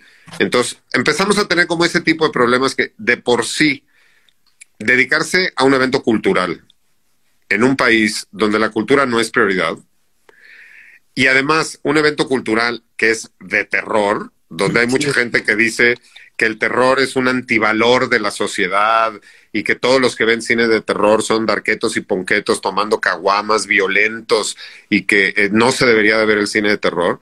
Cuando, solo es un, cuando solo es un pequeño sector, no son todos, pero es un pequeño sector. Claro, pero a ver, los vigoréxicos es como decir que, pues güey, toda la gente que va al gimnasio y es vigoréxica saliendo va y madre a su mujer. No, no, no, pues eso que no. Claro. O que toda la gente, o que toda la gente que, que, le gustan las carreras de autos, pues saliendo, acelera y choca y se mata. Claro. Entonces, es lo mismo que decir, o sea, es, es desconocimiento absoluto porque el cine de terror, y nosotros lo hemos visto de Mórbido, hay muchos fans del cine de terror de Closet. O sea, que tú los ves en su vida normal y son amas de casa, este, señores, doctores, o sea, gente que se ve muy normal, como la gente dice, y les gusta el cine de terror. Entonces, de por sí era suficientemente complicado levantar Mórbido y lo sigue siendo, como para además tener que lidiar con la inseguridad, con la falta de apoyos. Y entonces nos mudamos a Puebla. Puebla de Los Ángeles fue la siguiente casa del festival. Estuvimos dos años en Puebla.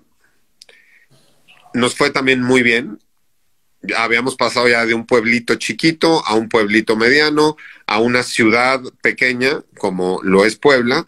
Y si hay gente de Puebla que nos está eh, viendo y siguiendo, de ninguna manera estoy diciendo que Puebla sea una ciudad chica.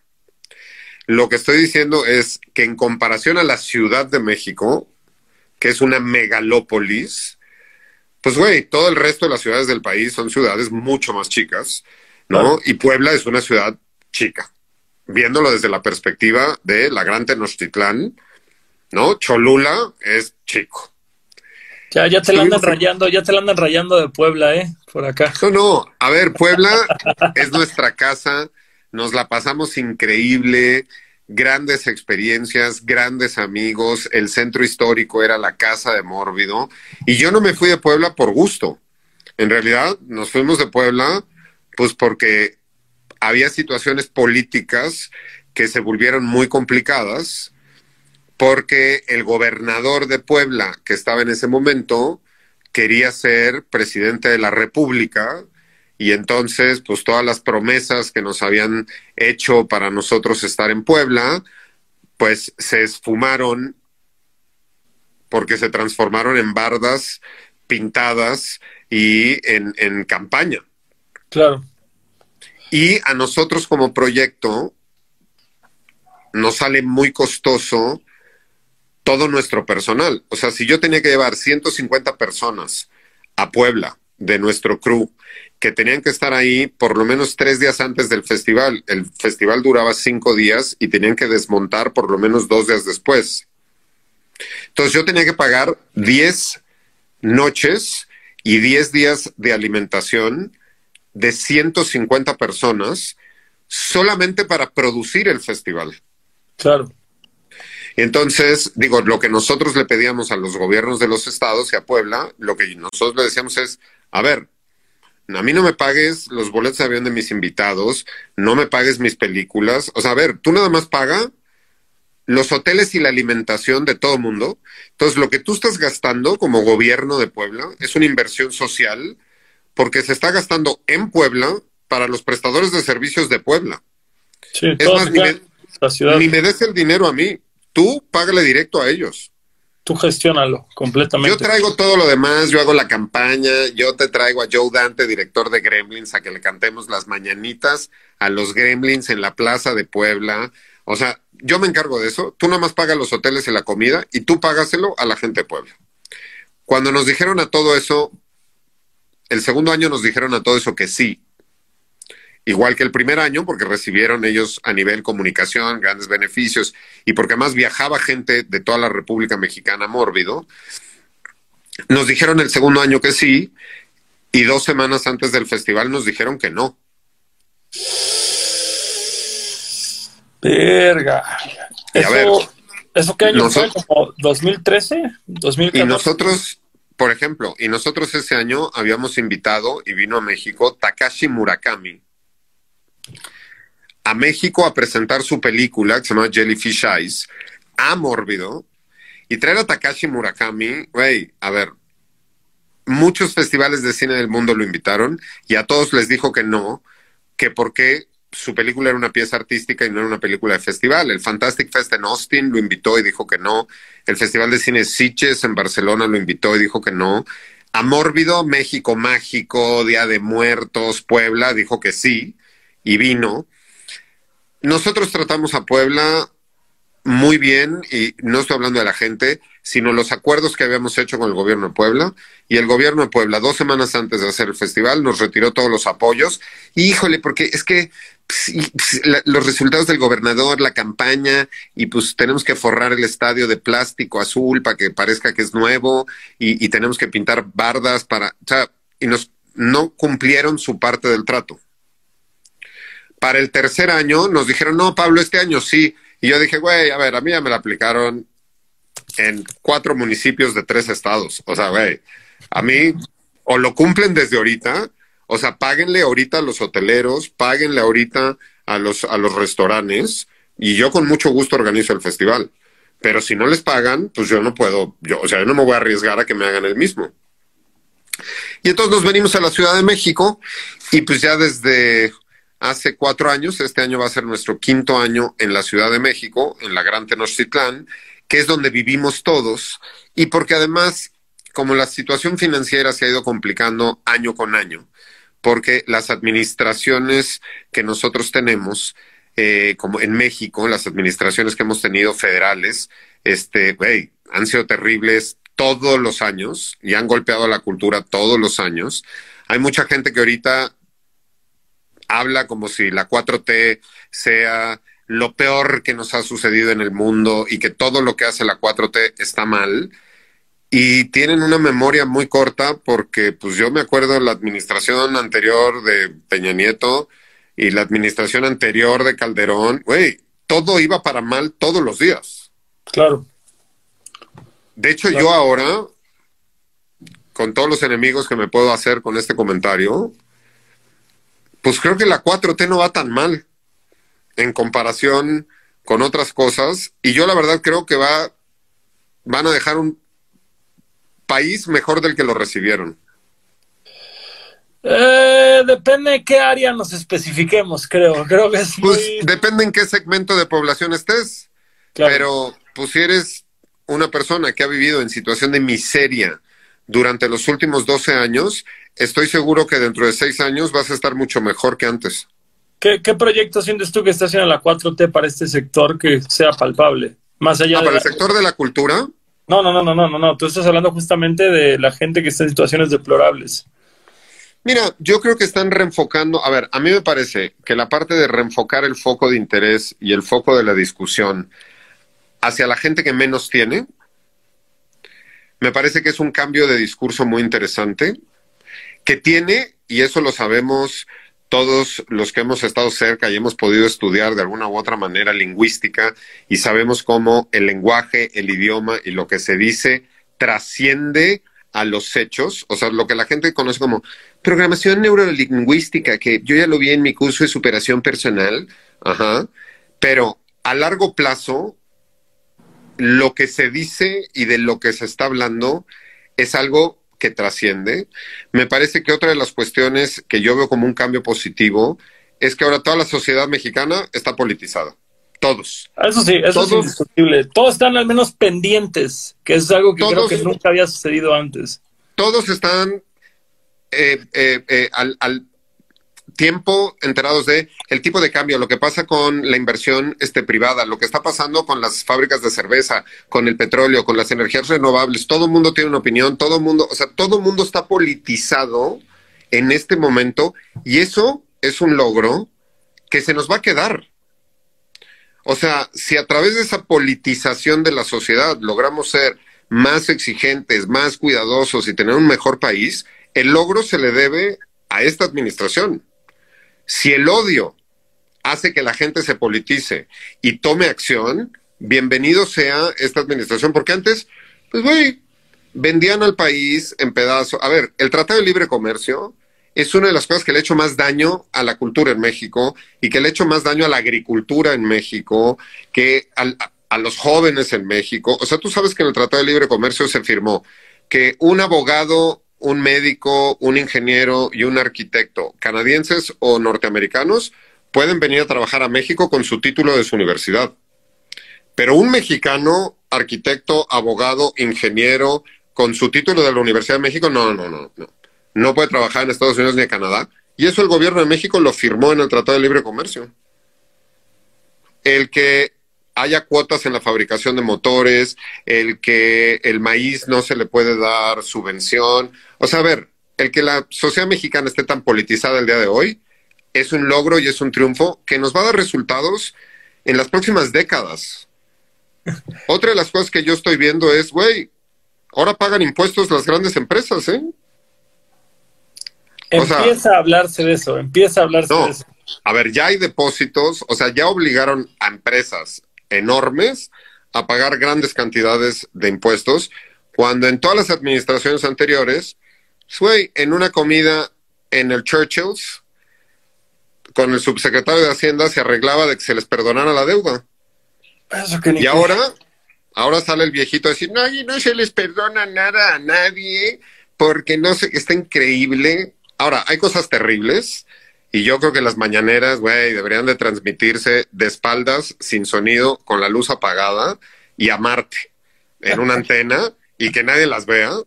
Pero yo sí creo que están sucediendo cosas muy interesantes en este país y que está habiendo cambios estructurales que van a dar frutos en décadas, en generaciones, porque pues aquí no se puede arreglar nada del día a la mañana.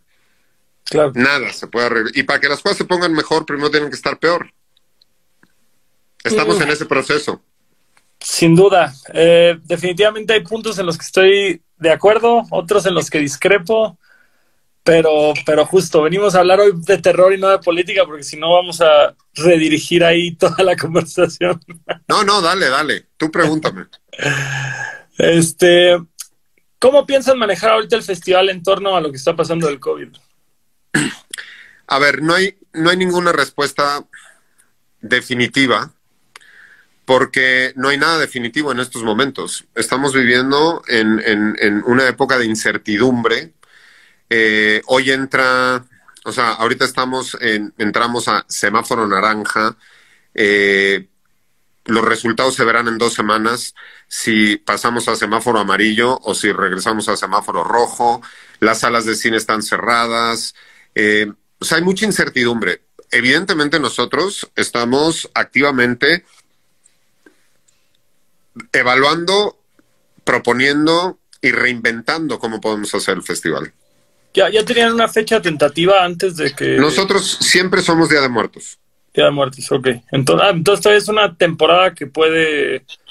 cuánto, tiempo, ¿Cuánto tiempo previo por lo general empiezan con la campaña? A ver, nosotros nos tardamos un año en hacer el festival. Claro. Un año. Claro. Nosotros anunciamos los invitados, las películas, etcétera, un mes antes. Ok.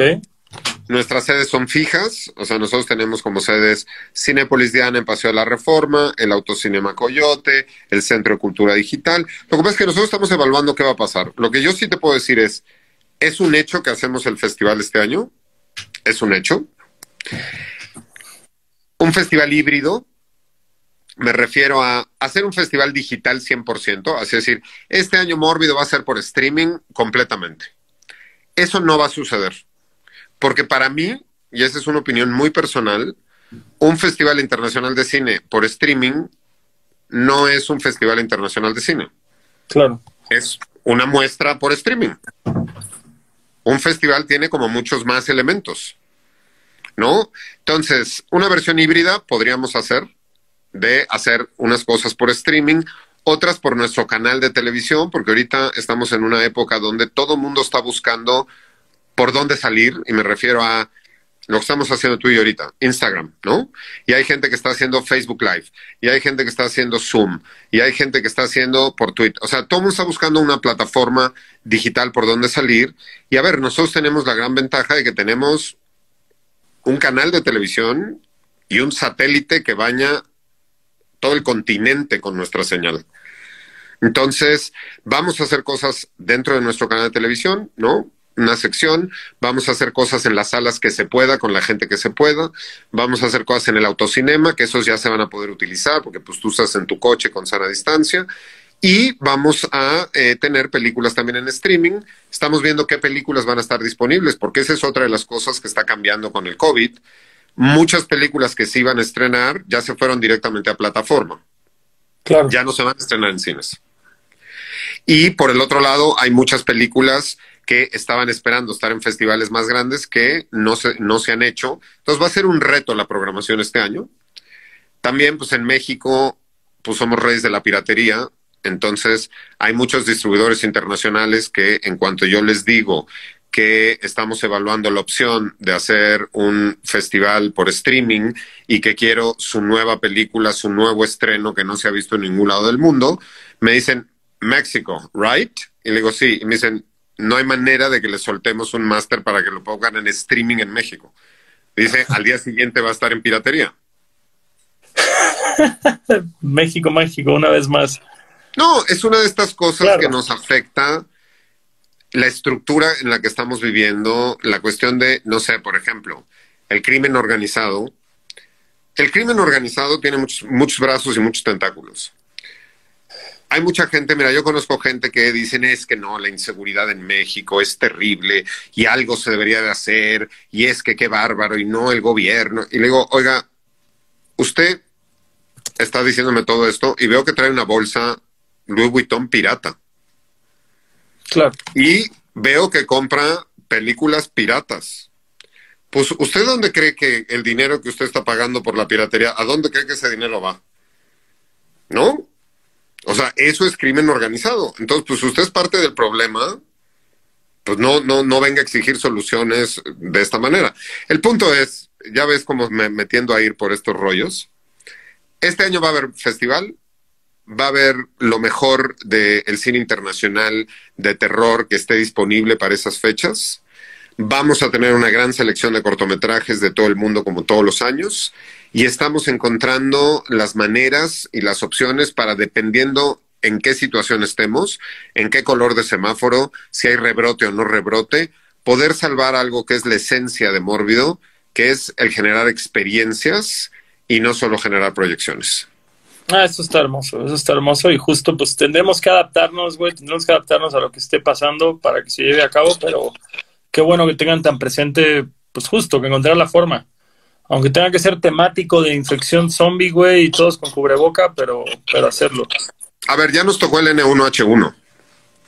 Y en el N1H1 era solo México el de la pandemia, no era el mundo entero. Claro. Era solo México. Ya nos tocó un terremoto en un 19 de septiembre, cuando nosotros inaugurábamos el festival, cinco semanas después del terremoto. Entonces, ya lo hicimos con terremoto, ya lo hicimos con N1H1, ya lo hicimos cuando se disparó el tipo de cambio y todo lo que nosotros traemos, pues hay que pagarlo en dólares. Entonces, a ver, Mórbido para nosotros es un proyecto de vida, ¿no? Yo no puedo parar mi vida y mi proyecto de vida por el COVID ni por el, ni por nada. O sea, yo voy a seguir adelante, sea como sea, y entonces Mórbido va a seguir adelante. No hay manera de que esto se detenga. Está chido eso. ¿Qué, fíjate, ahora que hablas de eso, justamente, ¿qué, ¿qué no has logrado con Mórbido que te gustaría lograr en un futuro? A ver, sin romantizar, ¿qué es lo que a mí me gustaría lograr con el Festival Mórbido que no he podido lograr, que sea económicamente autosustentable. Ok. Porque todos los años Mórbido deja deuda. Y nosotros, pues seguimos pagando. A ver, yo todavía debo cosas del 2018 y debo cosas del 2019 y estamos en 2020. Que ni con patrocinio sale, o sea. Es que los patrocinadores son super pussies. Los patrocinadores, ay no, cine de terror, no, eso, uy, qué horror, no, yo no quiero. Y nosotros nunca hemos sido de la idea de pedir y pedir y pedir y exigir y exigir y exigir al gobierno. Porque a mí no me parece que sea obligación del gobierno darme el dinero para que yo haga mi festival. O sea, el festival es mi pasión, es mi proyecto, es mi idea y yo quiero hacer mi festival. No es obligación del gobierno pagarme, darme el dinero para hacerlo. Y menos, digo, si estuviera en Finlandia, donde pagas 85% de impuestos y donde pues puedes exigir que te den cultura, que te den, digo, a ver, te pagan la luz, te pagan las vacaciones, te pagan el dentista, pero porque se quedan con 85 pesos de cada peso que tú ganas. Es un país que se puede dar esa situación. A mí me parece que exigirle que el gobierno me pague a mí mi festival es un error absoluto. Creo que debe de ser una responsabilidad compartida porque atendemos públicos vulnerables, porque ponemos funciones gratuitas al aire libre, porque hacemos turismo cultural, porque mostramos una imagen de México ante el mundo. De hecho, yo, la mayor parte del apoyo que he recibido histórico en Mórbido no ha sido del el IMCINE, no ha sido de la parte de cultura, ha sido de la parte de turismo. Porque nosotros mostramos a México en el mundo, ¿no? Y tenemos a grandes representantes del cine a que tuiten, tomen fotos, compren artesanías. A ver, yo todas las mañanas las hago de turismo. Los llevo al mercado de Sonora, los llevo a la Basílica, los llevo a las pirámides, los llevo a Xochimilco. Obviamente, pues los llevo a Fonarte los llevo a la Ciudadela para que también dejen sus pinches euros y sus pinches dólares aquí, ¿no? Digo, yo ya les pagué el boleto avión y el hotel, pues ahora, a ver, aflójenle, ¿no? y compren la artesanía y compren todo. Pero yo no creo que el gobierno sea el responsable de pagarnos nuestros proyectos. Eso es un error porque además te debilita. Porque si cambia una administración. Te queda dependiente. Y si, como tú dices, cambia la administración y no están interesados, se te acaba tu proyecto. A ver, yo nunca he sido.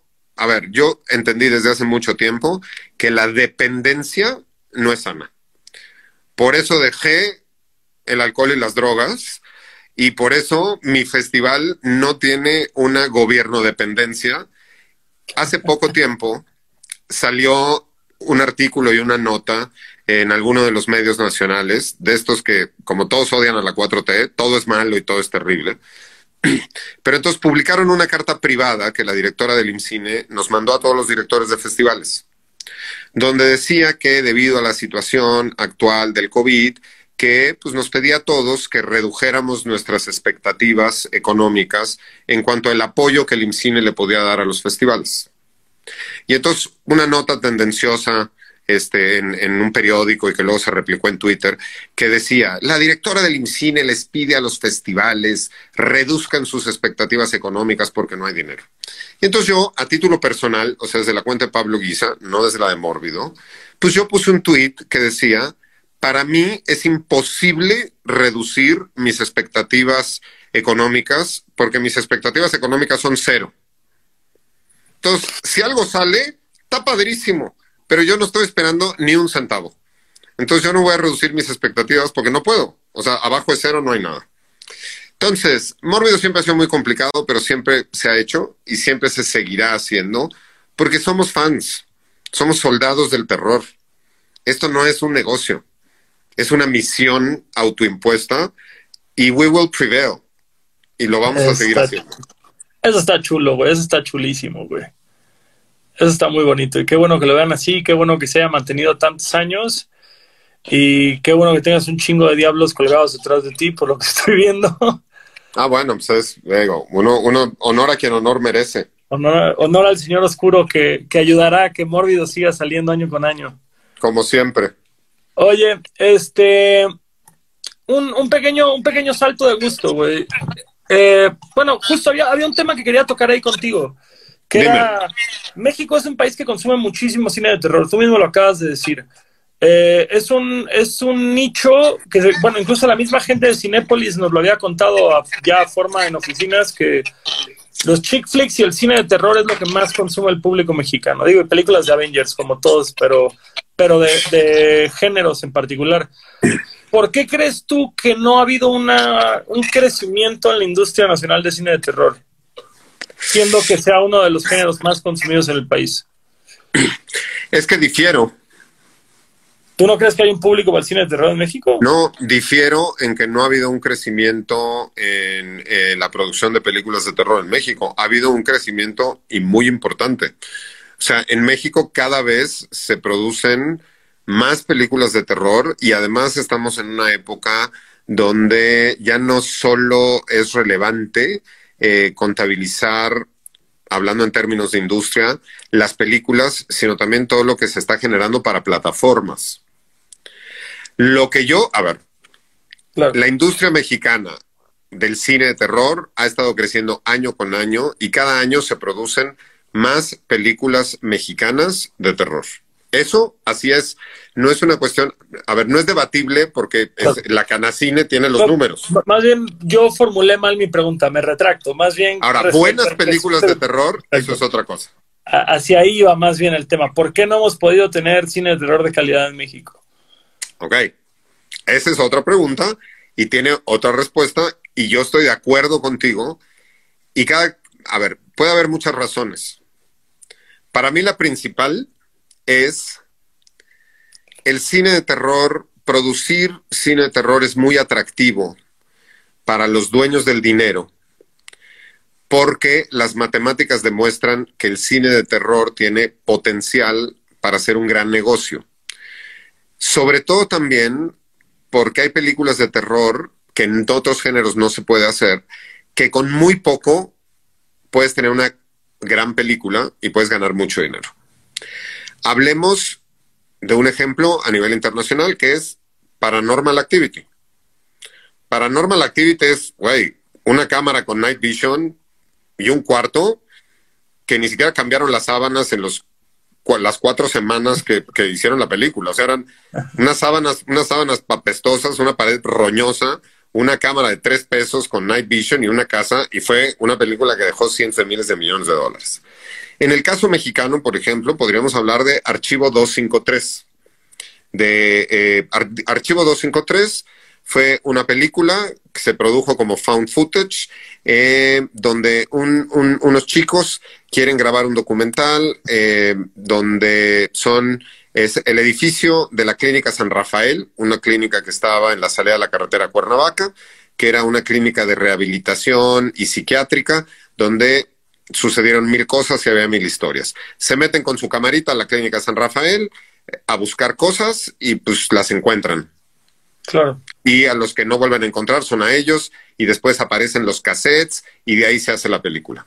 Una película que costó 500 veces menos de lo que recaudó en taquilla.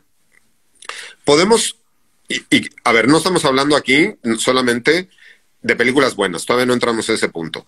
Películas, por ejemplo, que todos los fans del cine de terror y toda la gente que hace cine puede decir que la película es malísima, por decirlo menos, es Cañitas. La película de Cañitas, ultra criticada, y todo me dicen, no, qué porquería, qué basura de película, ¿cómo es posible? Cañitas, qué horror. Cañitas fue un negocio redondo y exponencial, porque Cañitas costó 10 pesos y recaudó en taquilla 5 mil pesos. Pero porque ya existía un fenómeno previo con, el libro. No creo, o sea, creo que si Cañitas hubiera sido directamente una película, no hubiera existido este morbo en torno a, la película. Claro, como sucede con otras, muchas otras, otras películas de basadas en hechos reales, como Amityville, pues Amityville se basa en la historia de esta casa y en este asesinato real de esta familia. Si tú pones cualquier otra casa con cualquier otro asesinato, pues podemos ver 400 Netflix originals de esas y no son buenas pelis. Entonces, como el cine de terror es tan atractivo como negocio, muchos productores y muchos dueños de dinero dicen, güey, pues hagamos terror. Pero el punto es que si tú haces una película de terror y no sabes hacer terror, te queda una mala película de terror. Claro. Si, tú eres un productor de comedia romántica, y porque tienes el dinero y porque ves el potencial del negocio, quieres ponerte a producir una película de terror como el remake de Carlos Enrique Tabuada, este, más, más negro que la noche, ¿no? Y dices, güey, y entonces la hacemos en 3D, y entonces le ponemos a todas las actrices que funcionan en las películas de comedia romántica, y entonces le ponemos, entonces, pues él está haciendo, ¿no? Camarones con cajeta. Y entonces, pues, los camarones con cajeta, pues a la gente que nos gustan los camarones, pues no nos gustan. Y a la gente que le gusta la cajeta, pues tampoco, porque ¿quién chingado se va a comer camarones con cajeta? Entonces, el problema es, el problema es que pues, se ponen a hacer muchas películas de terror, gente que no les gusta el terror, no saben de terror y no siguen las reglas del terror y solo lo hacen por el dinero. Entonces, les quedan películas sin alma, sin cuerpo, sin cariño, sin sentido, y los que somos fans del cine de terror, yo las veo todas. Todas las películas del cine de terror las veo y generalmente a todas les encuentro algo. Cuando son hechas con cariño y con respeto, aunque te salga mal. Nosotros en el Festival Mórbido se, permea, claro. Vemos un chingo de películas que les fallan mil madres, que el final se les hace engrudo, que no, pero si la película es auténtica, te llega y te gusta. El problema es, pues, cuando se ponen a hacer películas de terror como producto sin saber hacer terror, pues les quedan unos bodrios inmundos que, pues, la gente dice es que en México no se hacen buenas películas de terror, porque esas además son las que tienen más presupuesto de promoción, las que estrenan con más copias, las que vemos disponibles en más lugares, pero no son todas, pero la gran mayoría son esas. Por eso es que tenemos esa idea, que es cierta, en México cuesta trabajo encontrar una buena película de terror hecha en México, pero sí hay casos y se están dando y hay nuevas generaciones que están trabajando en eso. Tenemos un futuro muy promisorio dentro del cine de terror en México. Digo, tenemos ahora sí que este pues tenemos un historial, tenemos ahora sí que a Tabuada, tenemos a Juan López Moctezuma que hizo a Lucarda, eh, pero hoy en día ¿quién tenemos, güey? ¿Quién, quién, qué? De entrada, eh, lo preguntaron mucho acá y, yo te lo pregunto directamente. ¿Qué películas crees tú en los últimos 10, 15 años de México de terror que la gente tenga que ver que no haya visto? A ver. Hay una. México ha sido una potencia a nivel histórico en la producción de cine de género, fantástico y de terror y esas mezclas que nosotros hacemos como momias de Guanajuato contra luchadores. Somos una potencia. A ver, la primera película de terror, o sea, la primera película que entra dentro de la convención del género mexicana es de 1899, que es Don Juan Tenorio, eh, de 1899, hecho con la cámara que mandó a través de París Porfirio Díaz para que lo grabaran mientras él estaba a caballo en la Alameda. Pues el mismo director que hacía a Porfirio Díaz dijo, yo voy a hacer Don Juan Tenorio, que Don Juan Tenorio es una historia de fantasmas. Es una película, it's a ghost story, es subgénero fantasmas. Entonces, pensemos que la primera película de terror en México es de 1899. La primera película de terror de Costa Rica es de el 2009. Ahí nada más de ese tamaño. Nosotros tenemos exponentes, tenemos películas como, güey, como Dos Monjes, tenemos películas como El Fantasma del Convento, tenemos el mismo en Juan Tenorio, tenemos a maestros del cine de terror como Fernando Méndez con El Vampiro, donde Germán, Germán, eh, eh, el, actor eh, Germán... Valdés, ¿Eh? El vampiro, Germán Robles. El actor Germán Robles se consagró en su papel de El vampiro, ¿no? Y de hecho, en, el, en la cinematografía mundial, la película El vampiro de Fernando Méndez es considerada como Drácula in an hacienda, ¿no? Estamos dentro del concierto mundial. Eh, familias como los Cardona, René Cardona, René Cardona Jr., René Cardona III, que tienen películas como La horripilante bestia humana, ¿no? Una película que está en todos los libros de historia del cine de terror del mundo. hay una película que en inglés se le pusieron el nombre The Night of the Bloody Apes. En español se llamó La horripilante bestia humana. Una película que rompió todos los paradigmas porque en todo el mundo donde la vieron no entendían cómo se había logrado hacer esa película, eh, porque se ve claramente que no son efectos especiales, se ve claramente que el trasplante de corazón que sucede en esa película es un trasplante de corazón real.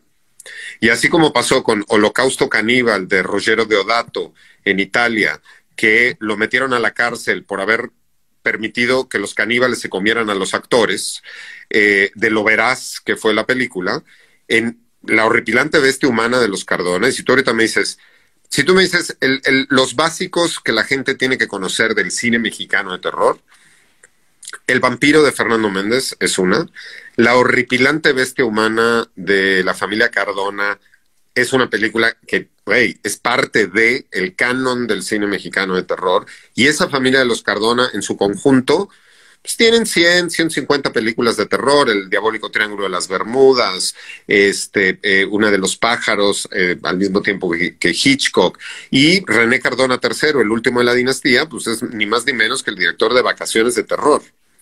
Que Vacaciones de Terror, uno y dos, toda la gente, a ver, no es que sea la mejor película de terror, pero la muñeca, la muñeca de Vacaciones del Terror, moviendo sus ojitos, mijos, es previa a Chucky, previa a Anabel, previo a todos los muñecos diabólicos.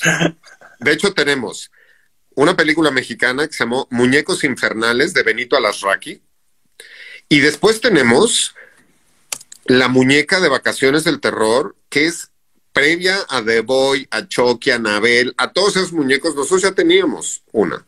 La Loba, una película fenomenal, que es una de las primeras películas en la cinematografía del mundo donde salen mujeres loba, pero además con dos particularidades. Uno, es la única película de hombres lobo donde salen mujeres loba que yo conozca, que salen mujeres loba rubias, las lobas.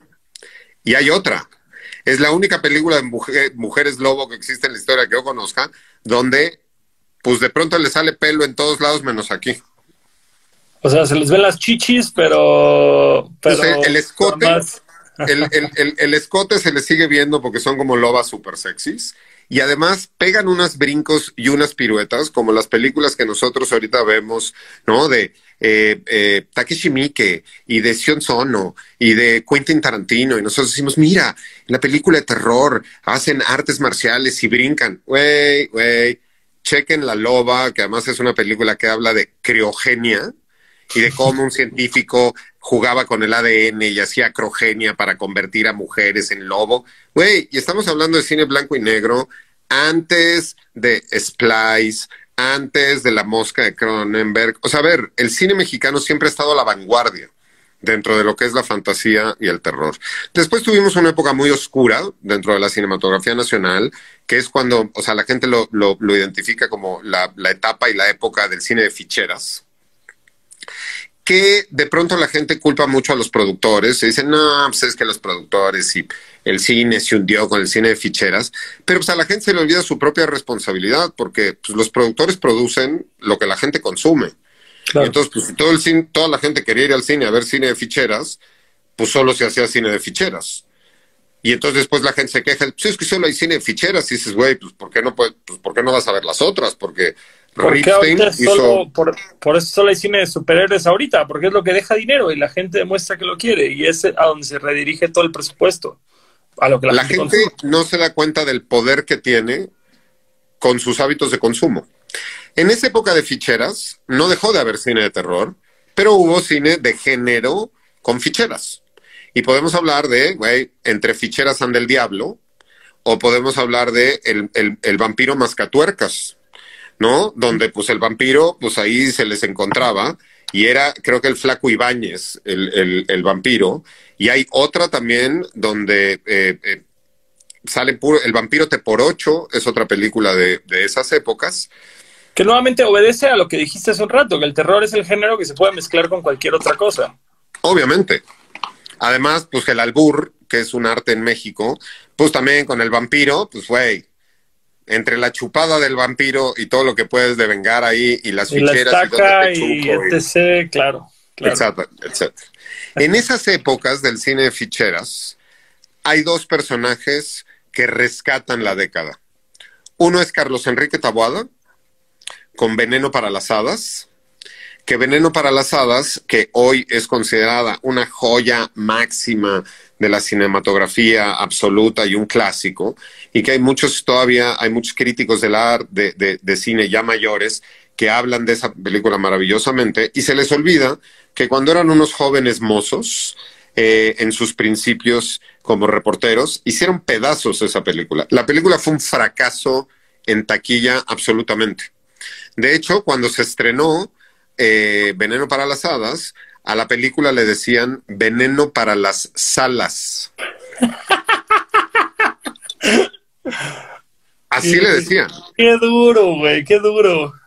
Trataron tan mal a esa película y trataron tan mal a Carlos Enrique Taboada que cuando nominaron esa película para los Arieles, y de hecho, pues Patricia Rojo, este, eh, la actriz que sale de La Niña Mala, pues de hecho es el único Ariel que ha ganado en su vida, es por Veneno para las Hadas, pero pues cuando nominaron a la película Los Arieles, Carlos Enrique estaba, ¿no? Tan descorazonado y tan molesto con todo lo que había sucedido que ni siquiera fue, ni siquiera fue y se presentó a la ceremonia de los Arieles, porque habían maltratado mucho a la película.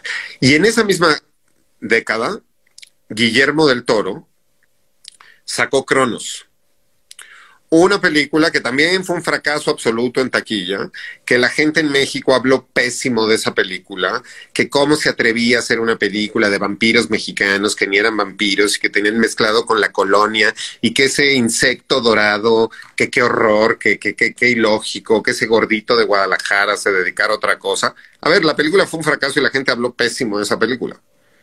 Gente que ahora dice, no, no, yo desde que la vi, uy, no. Es que Guillermo, uy, no yo desde que vi esa película la amé. Mentiras. Pero esta década la salvan Carlos Enrique Taboada y Guillermo el Toro. Y después empieza a ver toda una serie de películas, ¿no? Este, que empiezan a, tomar un poco más de fuerza, un poco más de sabor, ¿no? Eh, y hoy en día, pues tenemos una producción de películas y tenemos autores, mira, no es un autor eh, de terror específicamente, pero hay un autor que hace cine de autor mexicano, se llama Isaac Svan, que hace como cine sci-fi.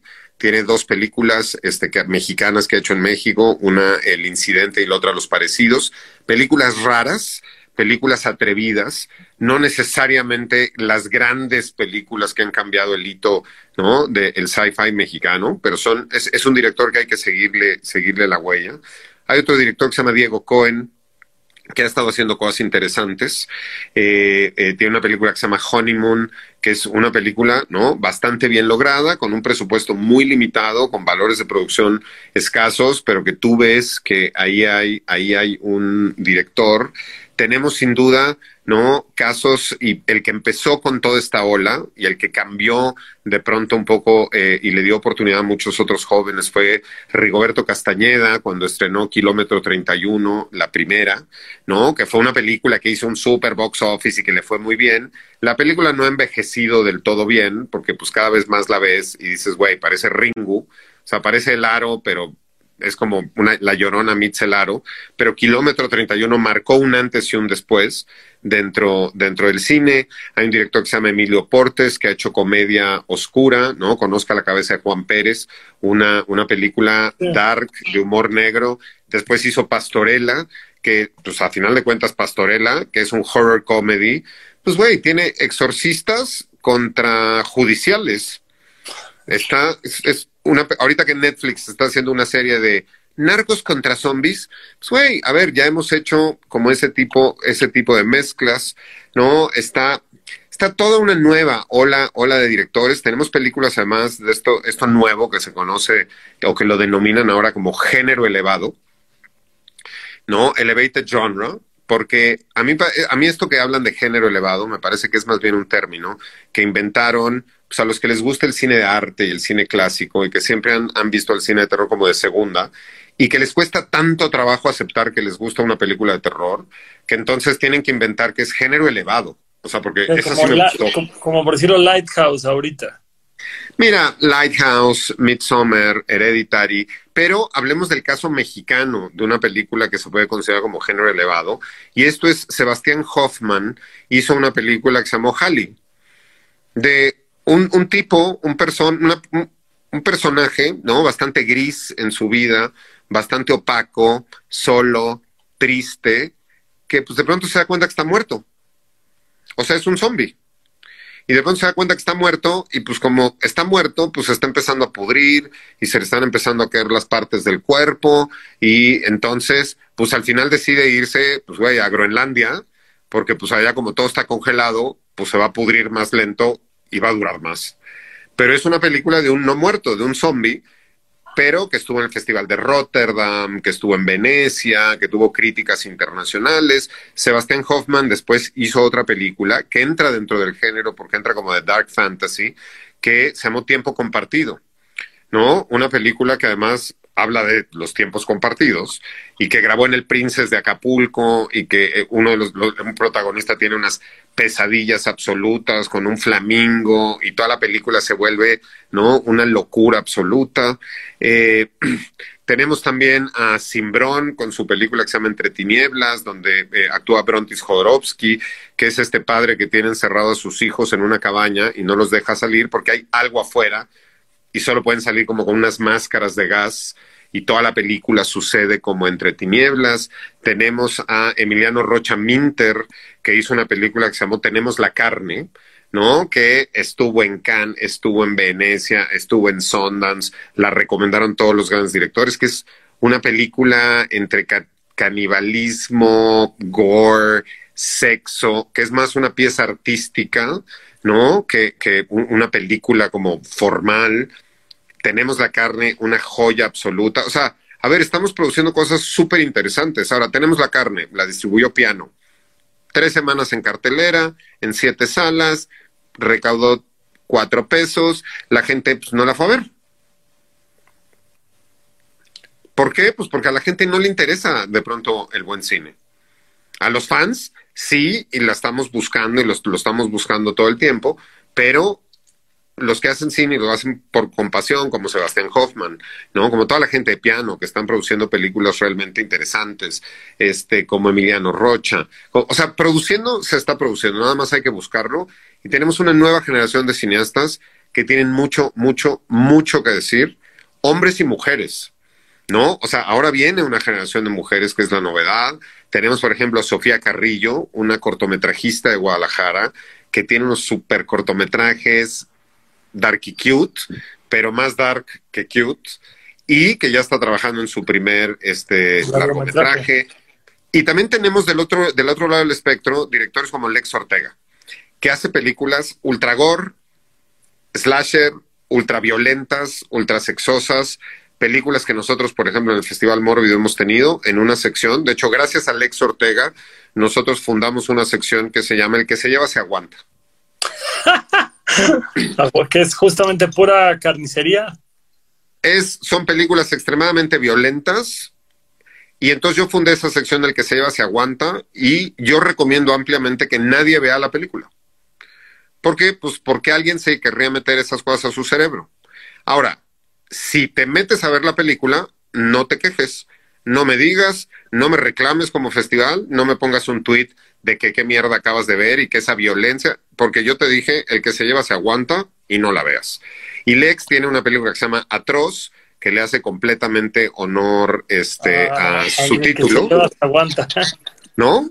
Y también Lex empezó un proyecto que se, que dio continuidad a esta tendencia mundial de las películas episódicas que se llamó México Bárbaro, donde juntó a un grupo de directores para hacer historias, cada uno de ellos una historia distinta, donde, por ejemplo, tenemos director como Edgar Nito, Edgar Nito, un gran director de cine de género, que le hemos visto poco de género, pero que es el director de una película que se llama Huachicolero, que en algún momento vamos a poder tener oportunidad de ver Edgar Nito, ya le veremos cosas de eh, género en, en, un futuro. Michelle Garza, otra directora que salió que salió de México Bárbaro, ahora ya tiene ella su primer largometraje que se llama Huesera y que se lo están peleando. Ella está viviendo en Europa, ¿no? O, o ya anda por acá otra vez.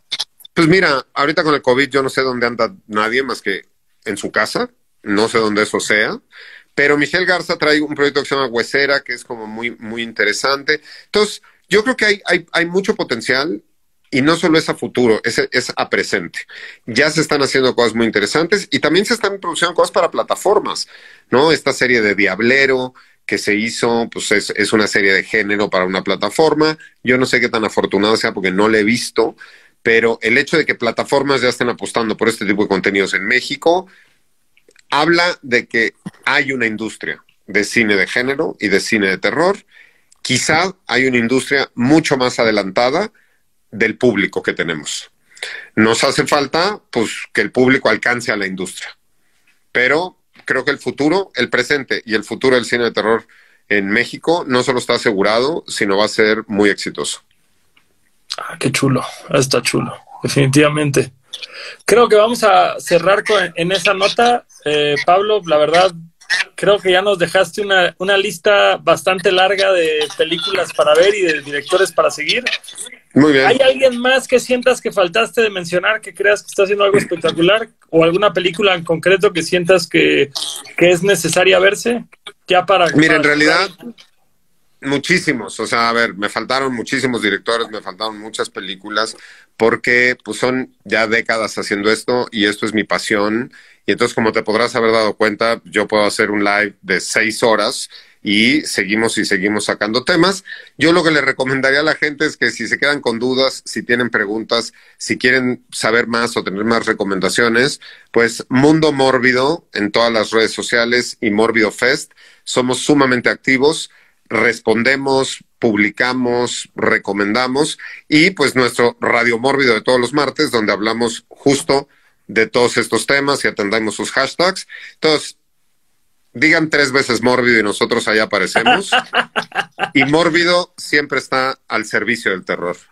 Eso es todo, está precioso eso. Tenemos una dinámica, tenemos una dinámica justamente para ganarse revistas de mórbido.